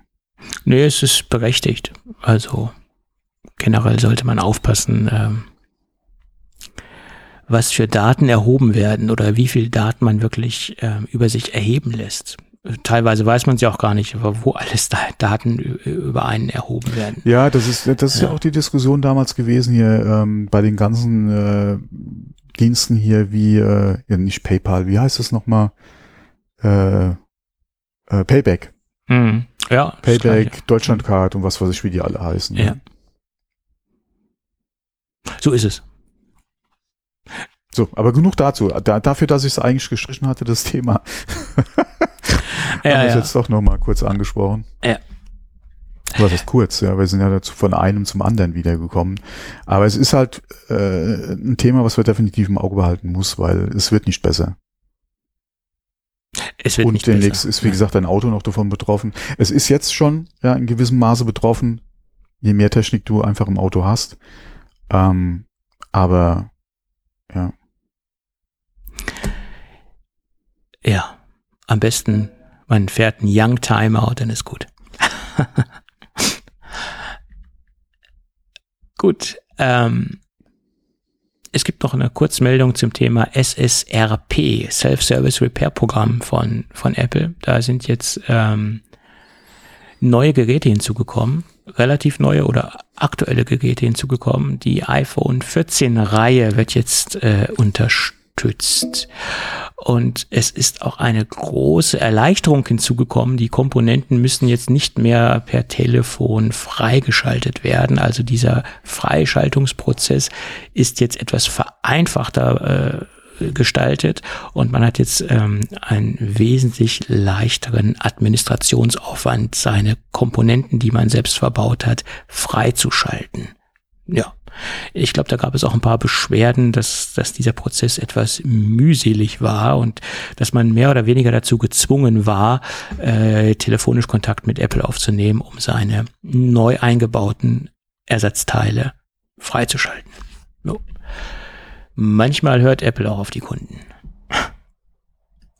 Äh, nicht nur Apple. Ähm, da war vor ein paar Tagen auch die News, äh, hatte ich, oder ich hatte vor ein paar Tagen die News gesehen, dass Samsung jetzt mittlerweile auch Reparaturkits anbietet für ja. ausgewählte Smartphones. Ja. Ja. Hm.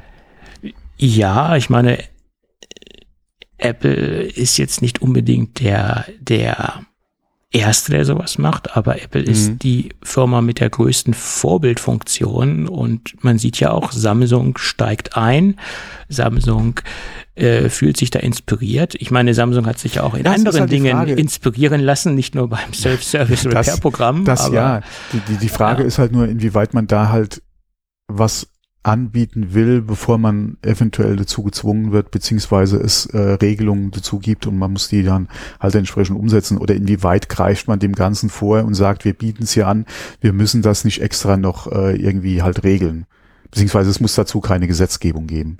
Äh, ich denke mal, das ist auch mit so ein Faktor. Ja. Wir hatten es vorhin schon kurz angesprochen, Right Repair etc. Ähm, das wird immer mehr diskutiert. Ähm, das kann sein, dass das auch mit ein Grund ist, warum man da jetzt, wie gesagt, da sagt, man muss handeln, bietet das an, zeigt seinen guten Willen, beziehungsweise gibt den Kunden halt die Möglichkeit, das selbst, äh, wo halt sinnvoll und machbar, also relativ einfach machbar, halt die Kits dann anzubieten. Ähm, von daher, also, äh, uns ich hatte es vorhin schon gesagt, uns Verbrauchern kann es ja nur recht sein. Inwieweit man das dann selbst wirklich machen will, ist die andere Frage, aber man hat die Möglichkeit dazu. Ähm, man hat den Zugang zu den Werkzeugen, ja, oder zu den Kits, zu den, zu den Teilen, äh, könnte es machen, ja, das hilft ja nicht nur mir als Endkunde, sondern ja auch Shops, die halt solche Reparaturen anbieten. Ähm, von daher kann es uns als Verbraucher wirklich nur recht sein, wenn sowas kommt. Äh, inwieweit da jetzt Samsung, wie gesagt, gemeint hat, okay, äh, ähm, wir müssen da jetzt auch aufgrund von, von Apple unter anderem halt nachziehen, ist vielleicht auch mit ein Faktor, aber ich denke mal eher, dass man da vielleicht so der ganzen Bewegung da auch ein bisschen oder der Diskussion ein bisschen Wind aus den Segeln nehmen will, beziehungsweise ein Argument haben möchte, dass man ja bereits aktiv ist. Mhm. So ist es. Aktiv ist ein gutes äh, Stichwort. Apple ist mal wieder aktiv geworden in Bezug auf ihr Firmenlogo und ich hatte genau, ich hatte das jetzt gerade von dir gelesen, was du da äh, so notiert ja. hast und das ist an mir komplett vorbeigegangen. Ich habe keine Ahnung, um was es da geht. Das ist gut. Äh, so, so geht's mir jeden Tag, wenn ich aufwache. Ich habe keine Ahnung, wo ich gerade bin. Ich weiß gar nicht, was los ist. Ich bin völlig, völlig fern, fern, fern all, allen Guten und Bösen. Nee, äh, es geht mal wieder um Apples, äh, Apples Leib- und Magenthema, äh, Markenrecht und sie wollen mal wieder ihr Logo verteidigen. Und das ja, das, das schlägt ja mal wieder ganz große Blüten äh, im wahrsten Sinne des Wortes, weil es geht um den Schweizer Obstverband. Ähm, der existiert, mal so eine kleine, kleine Hintergrundgeschichte, der existiert mittlerweile 100 Jahre äh, und hat 8000 Mitglieder. Und das ist schon mal sehr, sehr viel, wenn man bedenkt, dass die Schweiz ja ein relatives oder relativ kleines Land ist, sind so 8000 Mitglieder äh, im Bereich äh, der Obst Bauern oder der Obstanbauer schon mal eine Hausnummer. Also das ist kein kleiner Verband. Und da geht es darum, dass Apple meint, dass das Verband, Verbandslogo doch sehr, sehr viel Ähnlichkeit hat mit dem angebissenen Apfel. Und hier geht es in erster Linie um das äh, stilisierte Logo, was sie verwenden. Aber jetzt äh, kommt die Krönung. Äh, Apple möchte auch auf alle anderen Abbildungen, die der Obstverband verwendet, also auch die ähm, die äh, fotorealistischen Abbildungen, äh, das äh, beansprucht das Markenrecht und möchte dagegen vorgehen. Allerdings natürlich nur auf die Abbildungen, die Apple in der Schutzklasse auch hat. Also es gibt ja verschiedene markenrechtliche Schutzklassen und Apple äh, kann, kann, sich halt dort die Logos sichern und ähm, da gibt es natürlich verschiedene Streitmöglichkeiten, äh, welche Schutzklasse das nun beinhaltet, welche nicht und Apple sieht da eindeutig, wie gesagt, nicht nur in dem Logo äh, markenrechtliche Verletzungen, sondern auch in anderen Schutzklassen markenrechtliche Verletzungen. Schutzklasse ist jetzt hier was? Schutzklasse ist zum Beispiel T-Shirt. Ähm, ja, auch Abbildungsschutzklassen, wie gesagt, fotorealistische Abbildungen, stilisierte Abbildungen, Schwarz-Weiß, Farbe. Äh, da gibt es eine ganz, ganz, ganz, mhm. ganz, ganz große Aufsplittung und es ist ein Markenrecht und Wortmarken und Bildmarken, das ist ein extrem kompliziertes Recht. Also das umsonst gibt's für diese Bereiche nicht spezialisierte Anwälte, die sich halt nur mit solchen Dingen beschäftigen. Äh, Anwälte, die aus dem Medienrecht kommen, die sich dann nochmal abgesplittet mhm. haben, sich nur damit zu beschäftigen. Ähm, man kann natürlich zu Apple äh, zu der Geschichte stehen, wie man will und sagen, ja, das ist, das musst du jetzt nicht machen, Apple, das ist nicht schön.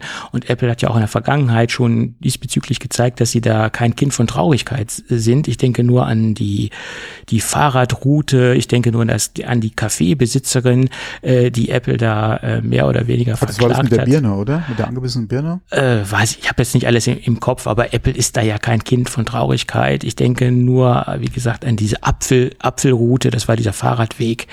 Ähm, und das sind ja alles Logos, die mehr oder weniger, wo die, die breite Masse halt sagt, na ja, das ist auf den ersten Blick fernab von dessen, was ja, okay, was die, die breite Apple Masse macht. muss ja nicht unbedingt recht haben. Ja. Genau. Und Ähm, ja, ja, bitte. ich sehe das einfach so.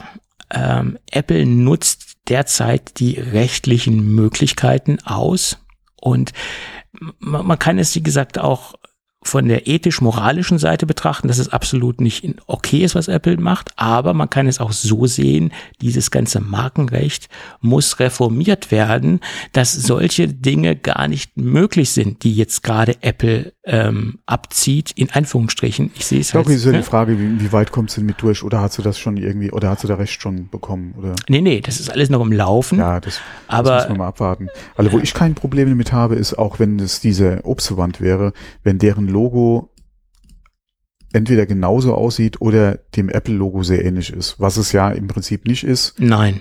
so wie ich es verstanden habe von der Gestaltung her. Aber wie gesagt, wenn das ist sehr stark oder entweder, wie gesagt, eine genaue Kopie wäre, nur halt mit einem anderen Schriftzug, oder aber sehr stark daran orientieren würde, würde ich sagen, sorry Freunde, ihr seid zwar ein Obstverband, aber ihr müsst hier nicht das Logo von Apple verwenden. Genau. Ähm, es ist mal, so wie ich es jetzt kurz verstanden habe oder gesehen habe auf dem Link, ist es, ist das nicht der Fall. so sehe ich das auch. Also Selbst wenn es, wie gesagt, ein Apfel ist, wäre meine Meinung nach, ja, mein Gott, das ist ein Obstverband, eine Verwechslungsgefahr besteht da überhaupt nicht, ja. Ähm, von daher macht, was ihr wollt mit eurem Apfellogo, ja, kann, da kann Apple so viel äh, oder nicht mit einverstanden sein, wie sie, wie sie wollen, ja, das hat, äh, ja, genau. die haben damit oder kommen damit nicht durch. Wie gesagt, anders wäre es, wenn es eine 1 zu 1 Kopie zum Beispiel wäre. Ja, Ja. Die kleben das bei sich draußen auf die Hauswand drauf. Hätte ich ein Problem mit. Ja, äh, nicht nur als Apple, sondern generell, weil das Ding äh, hat im Prinzip, oder das Design äh, ist nicht von euch, Freunde. Aber ja, mein Gott, in dem Fall. Und ich meine, es ist Gott. ein Obstverband. Eine ganz andere Geschichte wäre es, wenn sie jetzt äh, PC-Systeme vertreiben würden. genau. Das wäre dann Mhm. die gleiche, in Einführungsstrichen, das gleiche Business, mehr oder weniger. Mhm. Aber es ist ein Verband von Obstanbauern, von äh, Genau, verwechsel dann bitte Ja. mal dein, dein MacBook äh, mit einem Apfel oder mit der Kiste Apfel, äh, Ja. Äpfel. Und vor allen Dingen, es ist ja noch nicht nur mal der Obstverband für Äpfel, sondern alle Obstsorten, Kirsche, äh, was da auch in der Schweiz alles äh, gedeiht und wächst, äh, Birne, Äpfel, Kirschen, you name it, ne? Weil es ja, bezieht sich ja noch nicht mal nur auf, auf AirPods, Äpfel. da ist auch überall. Ja, okay, aber drauf, ja. das ist ja so weit dahergeholt, so weit hergeholt, dass ich das äh, so weit mit, äh, mit gesunden Menschenverstand nicht nachvollziehen kann. Ja, deswegen sage ich ja, wie ja. gesagt, ein Apfellogo äh, für, ein, für einen Obstverband. Ähm, sehe ich jetzt keine Verwechslungsgefahr mit Apple. Wie gesagt, außer sie würden halt das Design des, des typischen Apple-Logos, ja, mit dem angebissenen Apfel halt wirklich eins zu eins kopieren. Ich meine, Dann das, hätte ich da ein Problem mit. Ja, das wäre ja genau, genauso bekloppt, wenn jetzt der, der Schweizer Obstverband eine Kirsche als Logo hätte und die Firma Sherry Tastaturen, die ja auch, ja, würde sich jetzt melden, ja, ihr habt ja eine Kirsche als Logo, wir haben auch eine Kirsche als Logo, auch wenn euer Logo ganz anders aussieht, das finden wir jetzt aber nicht gut und wir verklagen euch. Aber ich habe noch jedenfalls noch nicht mitbekommen, also medial noch nicht mitbekommen und auch sonst nicht irg auf irgendeine Art und Weise mitbekommen, dass Sherry jetzt irgendwelche anderen ähm, Anbieter oder anderen und andere Unternehmen verklagt, weil sie eine Kirsche als als Firmenlogo haben. Könnten sie ja theoretisch auch tun. Aber, Machen sie ja, aber nicht. Ja, aber danke für den Ohrwurm. Äh, Modern Talking. Mhm, genau. Okay. Äh, ja, okay. Übrigens, der Herr Anders macht jetzt auch einen Podcast. Und rate mal, wie der Podcast heißt. Modern Talking. Was anders? Thomas oh, Anders. Okay. Der, der, der eine, der singen konnte von den beiden. Also, Dieter Bohlen kann man sich ja drüber streiten, ob der singen kann oder nicht. Aber bei Thomas Anders weiß man ja, dass er singen kann. Also technisch gesehen kann er das. Was dabei rauskommt, da kann man sich natürlich auch drüber streiten, aber ja, okay, technisch das, kann er Wie gesagt, Geschmack ist ja eh genau. so ein Thema. Ja. Aber wie gesagt, von der Technik her kann man schon sagen, er, er der kann singen. Ton, ja. Ja, er ja. weiß, was er da tut. Ne? Was dabei rauskommt, Output. Der, der weiß auch, der, nee, da weiß er auch, was er tut.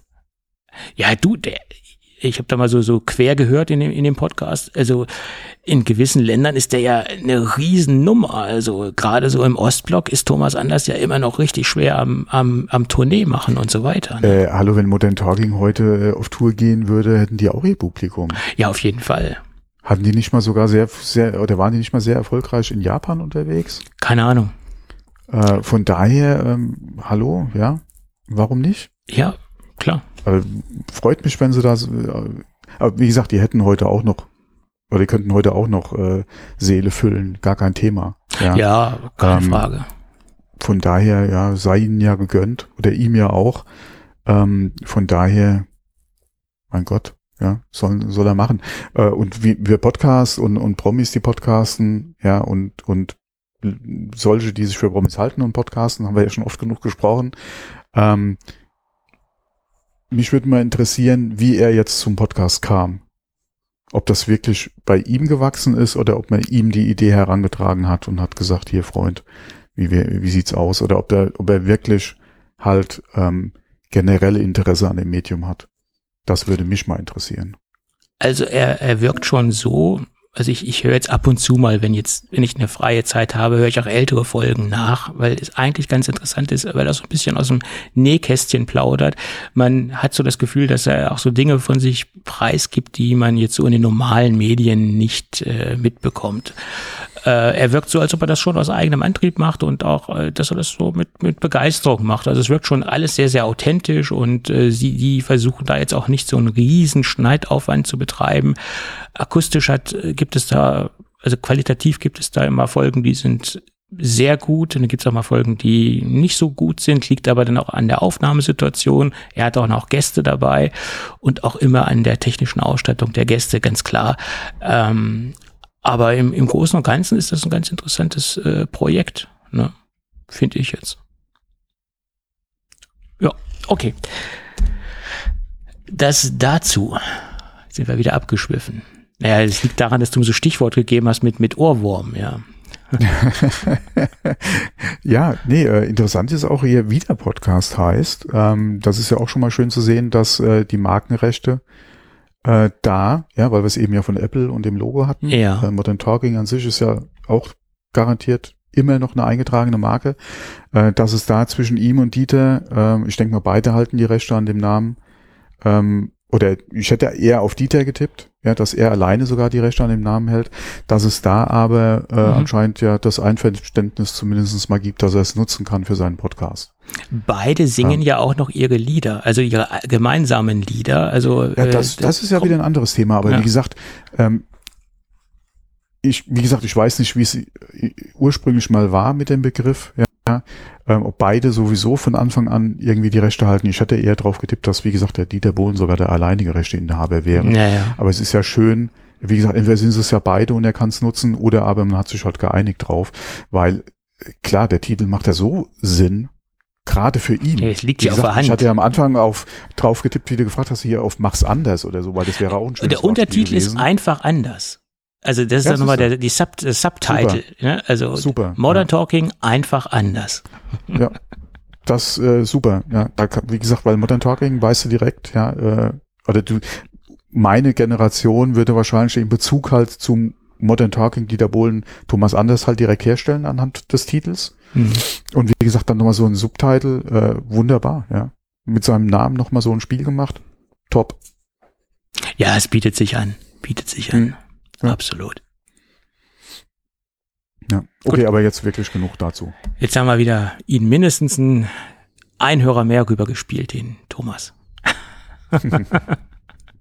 ja, ich wusste gar nicht, dass er am Podcasten ist. Weil so manches kriege ich ja gerade in dem Bereich, was jetzt halt so Promi-Podcast betrifft, dann nur über dich mit. Du bist da ein bisschen mehr am Puls äh, als ich. Ähm, bei mir sind es dann eher so die, die Indie oder die, die, die, die, die Homebrew und die, äh, die kleine, kleinen, ganz kleinen Podcasts, ja. Äh, warum auch immer. Ähm, Deswegen, wie gesagt, mir war nicht bekannt, dass er einen Podcast macht, ja. Das, das, da hat wieder das Thema Cross-Promotion voll reingeschlagen. Ich habe einen Podcast gehört oder ich habe den Podcast mit Johann Lafer. Johann Lafer hat ja mittlerweile auch einen Podcast. Ja, wie er Podcast ist, bitte und nicht, ja. Da war Thomas Anders äh, als Gast und so hat ah, sich das mhm. ergeben. Der hat Promo für seinen Podcast gemacht und ja, das war ein klassischer Synergieeffekt, ne? Ja, und dann höre ich mhm. doch da auch mal rein. Äh, und ja, klar. ist das Thema Cross-Promo voll aufgegangen. ja, so ist das. Gut. Jetzt haben wir auch noch den Podcast von Johann Lafer äh, erwähnt. Auch nicht schlecht. Mein Gott. Was macht man nicht alles? Unbezahlte Werbung. Bei ihm müsste mal der, der, der Melzer zu Gast sein. Da war er zu Gast. Da, der war da zu Gast. Siehst du, da, da haben wir das auch schon wieder abgefrühstückt. Der, der, war da zu Gast. Das ist doch alles, die kennen sich doch alle auseinander, untereinander und sind doch alle miteinander vernetzt. Ja, vor allem, die haben ja auch kein Beef. Also von nee, die, die, die, die haben sich doch gegenseitig, ähm, also es ist gegenseitig da. Komplimente zugeschustert. Auf jeden Fall sehr, sehr wertgeschätzt und so weiter. Ähm, ja. So ist ich das. Ich glaube, außer im Scherz oder bei so, bei so äh, kleinen Sachen habe ich jetzt von, von Melzers Richtung noch nichts Negatives über den Lava gehört.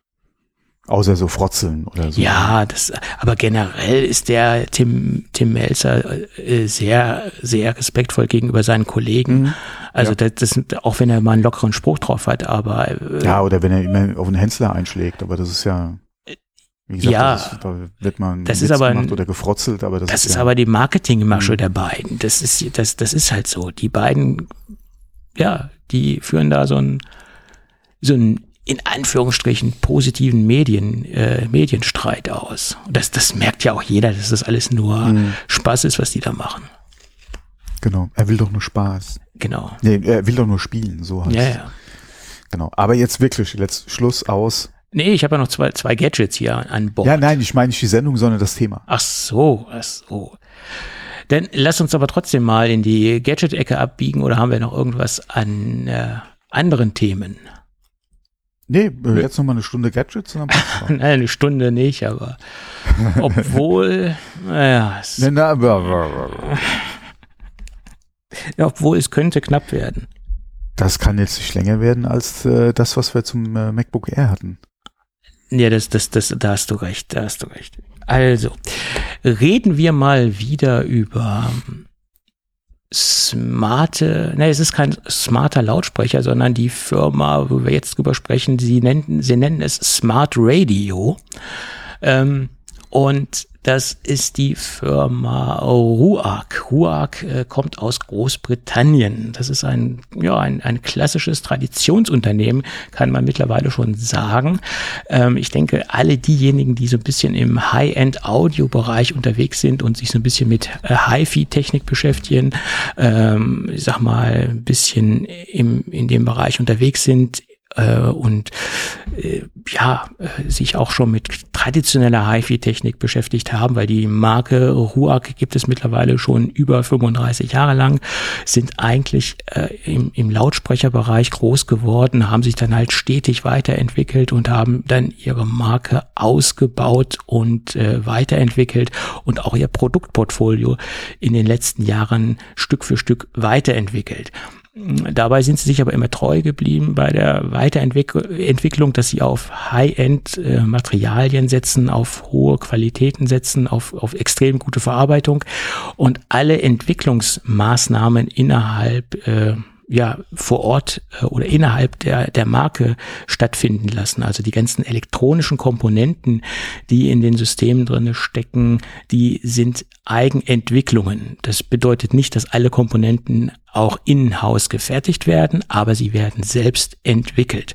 Und das machen nach meiner Meinung nicht alle Unternehmen, sondern sie greifen teilweise auf ähm, Produktserien oder Produktgruppen oder Komponenten zurück, die es im Standardbereich gibt und setzen sie dann äh, zusammen mehr oder weniger. Ähm, also sie bedienen sich an an Komponenten, die bereits schon am Markt existieren. Und bei RUAG ist es so, dass so die Kernkomponenten, die Kernkomponenten der Elektronik halt äh, Eigenentwicklungen sind. Und das, äh, denke ich, ist gerade in der heutigen Zeit nochmal ein Aspekt, den man durchaus ähm, hervorheben sollte und äh, durchaus nochmal anmerken sollte, bevor wir über das eigentliche Produkt sprechen. Also wie gesagt, sie sind jetzt seit über 35 Jahren am Start. Äh, ist ein Familienbetrieb, der immer noch in Familienbesitz ist. Äh, gegründet wurde das ganze Unternehmen äh, von Vater und Sohn. Äh, der Vater ist Tischlermeister etc. Und da sieht man auch so ein bisschen, ähm, wo sie herkommen. Lautsprecher sind äh, zum größten Teil oder in den meisten meisten Fällen aus Holz äh, gearbeitet äh, und somit sieht man auch bei den modernen, ganz aktuellen Geräten immer noch ganz große Anleihen, dass sie äh, ihre Produkte äh, ja mit sehr viel Holz versehen und einen Materialmix äh, mehr oder weniger haben bei auch bei dem Produkt, wo wir jetzt gerade drüber sprechen, über das Ruag Smart Radio R1S. Ähm, das fällt sofort auf, dass man da ein ja ein sehr klassisches minimalistisches schlichtes Design hat. Ähm, ja, ich habe gelesen, man spricht hier von einem klassischen britischen Design. Also ob das jetzt eine britische Designsprache ist, da, da möchte ich jetzt mal ein Fragezeichen hintersetzen. Ich könnte mir vorstellen, dass so ein Gerät genauso gut äh, aus Skandinavien kommen könnte. Also ich, ich sehe ja auch sehr viele skandinavische Design-Aspekte, äh, Designzüge drin. Also ich sehe da jetzt in erster Linie kein klassisches britisches Design. Hätten sie das Ding in äh, British Racing Green lackiert, dann wäre das vielleicht etwas eindeutiger. Aber das Ding ist ähm, in einem sehr schönen metallischen äh, silbernen Ton lackiert. Der, der Gehäuse, das Gehäusekorpus oder der Gehäusekorpus ist aus ähm, Aluminium, äh, lackiertes Aluminium. Der Lautsprechergrill ist aus handgefertigtem Holz und das Display ist aus Glas, aus echtem Glas gefertigt. Und das sind ja auch die die Kernaspekte, die Kernkomponenten, äh, die generell bei RUAG verwendet werden, äh, Aluminium, Glas und Holz, äh, das ist ein schöner Materialmix, den wir generell in großen äh, Bereichen ihrer Produktpalette vorfinden. Also auch jetzt, wie gesagt, bei dem Smart Radio R1S. Das zur grundsätzlichen Sache von, von der Firma Ruag und äh, zur Einleitung zum, zum Gerät. Also wie gesagt, ein sehr, sehr, sehr hochwertig verarbeitetes äh, Gerät. Ähm, also über jeden Zweifel erhaben, äh, was die Verarbeitungsqualität beanlangt. Und man sieht schon, dass das Produkt in einer ganz, ganz anderen Qualitätskategorie unterwegs ist, kann man jetzt nicht mit äh, Standard-Radiosystemen vergleichen, die es am Markt gibt. Also äh, da, da fällt es wirklich schwer, ein, ein vergleichbares Produkt äh, eines markt, marktbegleitenden Herstellers ähm, zu definieren oder in, in Konkurrenz zu setzen. Also ich, ich würde jetzt sagen, von der Verarbeitungsqualität gibt's da vielleicht noch äh, Bang und Olafsson äh, fällt mir da jetzt ein, die ich durchaus äh, in die gleiche Kategorie einordnen würde, was die Verarbeitungsqualität beanlangt. Äh, ansonsten fällt mir jetzt von meinen Tests, die ich bisher machen konnte, was quasi Qualität und Material beanlangt, keine andere Firma ein. Heißt nicht, dass es die da draußen nicht gibt. Es äh, spiegelt halt nur wieder, dass ich da in dieser High-End-Preiskategorie bisher sehr wenig Geräte testen konnte. Das dazu. Ähm,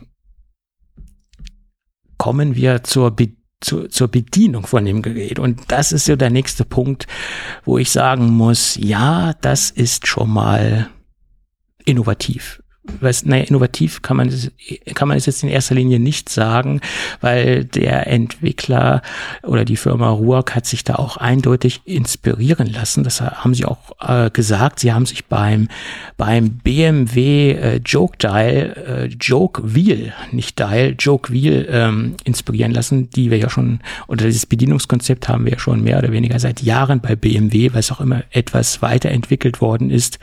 Äh, aber dieses, dieses, diese Drehfunktion ähm, und dementsprechend drehen und klicken, drehen und drücken und dann eine Auswahl oder durch, sich das, durch das System zu navigieren, das hat sich hier auch äh, die Firma Ruak zu eigen gemacht. Sie nennen es Roto Dial Controller und das ist wirklich ein extrem innovatives Konzept. Und ich würde sagen, es ist nicht nur bei BMW inspiriert, man kann es auch so ein bisschen mit den ersten iPods äh, vergleichen, da hatten wir ja ein ähnliches Bedienkonzept und das ist, ich denke, eine gute Mischung aus dieser BMW-Geschichte und aus äh, der guten alten Apple-Technik. Clickwheel heißt es, hieß es, glaube ich, bei Apple.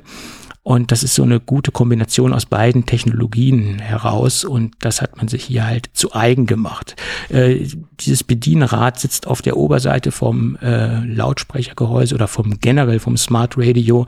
Und damit kann man sich dann durch das sehr schön und sehr hochauflösende Farb, äh, Farb-TFT-Display durchnavigieren und seine ganzen Einstellungen vornehmen oder dementsprechend auch die angebundenen und kompatiblen Streaming-Dienste nutzen wo wir gleich beim nächsten Thema sind. Das Ding ist auch äh, natürlich in erster Linie ein Wi-Fi-Streaming-System. Wir haben Spotify Connect-Unterstützung, unterstützt auch Spotify HiFi, was auch ganz wichtig ist, weil wir haben natürlich einen sehr hochwertigen Lautsprecher und da sollte natürlich auch eine gute Musikqualität anliegen. Deswegen ist natürlich die Kompatibilität zu Spotify HiFi nicht ganz unerheblich. Äh, unterstützt natürlich auch die dieser Geschichte und wir haben auch eine Amazon Music Kompatibilität. Und das ist nicht, nicht das, die einzige Musikquelle oder Audioquelle, die wir hier einbinden können. Wir haben natürlich auch einen Radiotuner an Bord, ähm, der DRB und DRB Plus spricht und natürlich auch UKW. Ähm, wir haben einen kombinierten USB-C Lade und auch MP3 Wiedergabeboard. Das heißt, ich kann auch einen äh, USB-Stick als Wiedergabequelle anschließen. Äh, schön, dass Sie hier auf USB-C setzen, also sind da konsequent auch, äh, was die Konnektivität beanlangt, auf dem aktuellsten Stand. Es soll ja immer noch Hersteller geben, die aktuelle Geräte auf den Markt bringen, die einen Micro-USB-Anschluss haben. Es ist äh, erschütternd. Ich habe letztens wieder was gesehen, da sind Geräte auf den Markt gekommen, die einen Micro-USB-Anschluss haben. Äh, unvorstellbar in der heutigen Zeit. Ähm, des Weiteren haben wir eine Infrarot-Fernbedienung an Bord, die durchaus ähm, vernünftig ist, auch von, vom Bedienkonzept her, aber lange nicht so schön und elegant zu bedienen ist, wie das äh, Roto-Dial auf der Oberseite vom Gerät. Aber für gewisse grundsätzliche Funktionalitäten ist auch diese Fernbedienung äh, gut zu verwenden. Ähm, ja, das Farbdisplay habe ich schon angesprochen. Wir haben noch einen analogen Eingang, wir haben einen Kopfhörerausgang.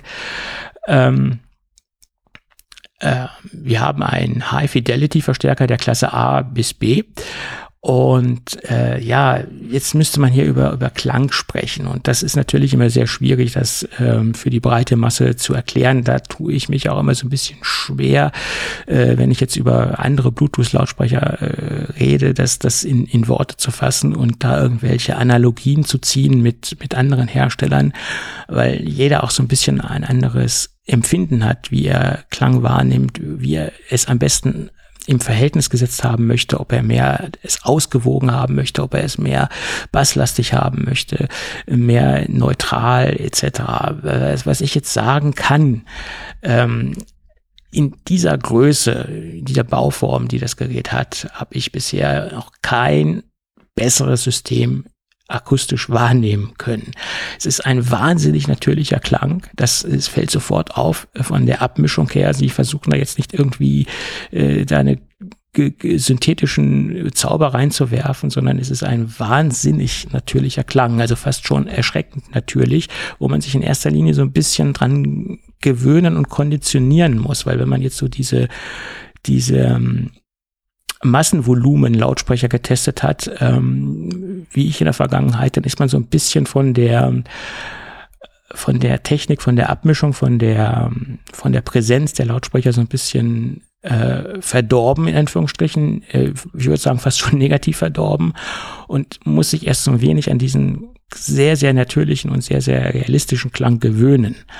Äh, und das ist aber eine Sache, die man nach ein paar Stunden doch äh, zu schätzen gelernt hat. Und äh, ich sagen muss, das ist ähm, dann im Nachgang, wenn man sich länger mit dem Gerät beschäftigt, doch schon sehr beeindruckend. Ähm, so, so, so, so nehme ich das Gerät halt wahr. Ähm, und ich hoffe, ich habe jetzt so ein bisschen die, die Charakteristik, äh, äh, die akustische Charakteristik ähm, in Worte fassen können. Es ist immer sehr, sehr schwierig. Ja, also durchaus ein, ein beeindruckendes äh, Stück Technik, ein, ein schönes Te Produkt, was extrem hochwertig verarbeitet ist und was auch designtechnisch ähm, äh, was hermacht. Ich, ich sehe das Gerät als als extrem hochwertiges Küchenradio, fast schon zu viel für ein Küchenradio. Ich sehe es aber auch als ein, ein, ein Wecker, weil es hat auch klassische Weckfunktionen. Auch das Display ist, hat eine Dimm-Funktion und ist dimmbar. Aber als Radiowecker schon fast ein bisschen Overkill, was, was die Musikqualität beanlangt. Aber okay, es hat halt sehr viele Querschnittskompetenzen und sehr viele Einsatzzwecke, die es erfüllen kann. Ähm, und ich sag mal, auch wenn man vielleicht ein kleines Wohnzimmer hat oder eine kleine Räumlichkeit, die man damit beschallen will, würde es auch durchaus als, nicht nur als, als Smart Radio ähm, fungieren können, sondern schon als kleine Mini-Stereoanlage. Das kommt natürlich auch immer auf die Größe des Raums an, die man beschallen möchte damit. Also ich würde sagen, das extrem edle Küchenradio, damit ist die äh, Positionierung denke ich, ganz gut getroffen oder die äh, Einsatzpositionierung ganz gut getroffen. Ähm, das ist so meine Einstufung. Ja, und jetzt kommen wir zum Thema Preis. Der ist nicht ganz günstig. Es ist jetzt kein Produkt, was man so als Impulskauf äh, hat oder wo man jetzt sagen kann, ach, das nehme ich mal mit. Ähm, das Ding kostet nämlich UVP 399 Euro. Ähm, das klingt auf den ersten Blick schon sehr selbstbewusst, aber wenn man sich da länger mit beschäftigt hat und auch gerade auch diese, diesen, diesen Klang äh, mehrere Tage äh, verarbeitet hat, ist es durchaus ein angemessener Preis. Ja. Gut, das dazu. Ja, ich wollte eben sagen, klingt gut, aber ich habe ihn ja nicht gehört. er, er klingt wirklich ex, exorbitant äh, gut. Das, das, das steht äh, nicht zur Diskussion. Auf, auf jeden Fall. Vor allen Dingen auf, aufgrund der Größe von dem Produkt, also aufgrund der, von der physischen Größe von dem Produkt, ist das schon extrem beeindruckend. Und auch das Bedienkonzept ist äh, sehr schlüssig und sehr intuitiv. Also da kann man wirklich von von einer bedienungsanleitungsfreien Bedienung sprechen. Also ich habe keine Bedienungsanleitung gebraucht, um das Ding äh, sofort bedienen zu können. Aber generell lese ich ja eh nie Bedienungsanleitungen. Von daher äh, hat sich das quasi sowieso erledigt. Ich, ich lese immer erst dann die Bedienungsanleitung, wenn ich an irgendwelche Grenzen stöße, stoße und sage dann, okay, hätte ich sofort reingeguckt, äh, wäre es vielleicht schneller gegangen, um äh, zum Lösungsprozess ja, zu kommen. Im Idealfall erschließt sich äh, ein, ein Produkt ja auch ohne Bedienungsanleitung. Ja, auf jeden Fall. Und das ist ja. halt bei dem Gerät so, weil man ja auch beim, beim Durchwählen der, der Menüpunkte äh, vorne am Display angezeigt bekommt, wo man sich gerade befindet. Und dann, dann, dann erschließt sich das ja schon, wenn man halt eine, eine visuelle wie, äh, Darbietung hat äh, oder das Display halt äh, darstellt, wo man gerade drin steckt und ja, ist relativ intuitiv zu bedienen. Nicht nur relativ, es ist nach meiner Meinung äh, sehr intuitiv zu bedienen, ja. Gut. Das zum Gadget Nummer eins. Okay. Dann haben wir mal wieder ein Produkt aus dem Hause Sateki. Und da bin ich auf ein Phänomen gestoßen. Ähm, viele sagen Sateki das ist auch meine Aussprache. Und ich habe jetzt ganz, ganz, ganz, ganz viele YouTuber gehört oder auch äh, Podcaster-Kollegen, die Sateshi sagen.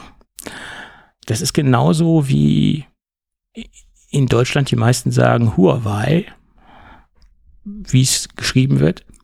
Und viele sagen Huawei oder wie auch immer. Also da gibt es auch verschiedene Aussprachemöglichkeiten ähm, ich sag mal, für mich steht da Tech am Ende, wie Technology und Sateki. Und deswegen sage ich Sateki.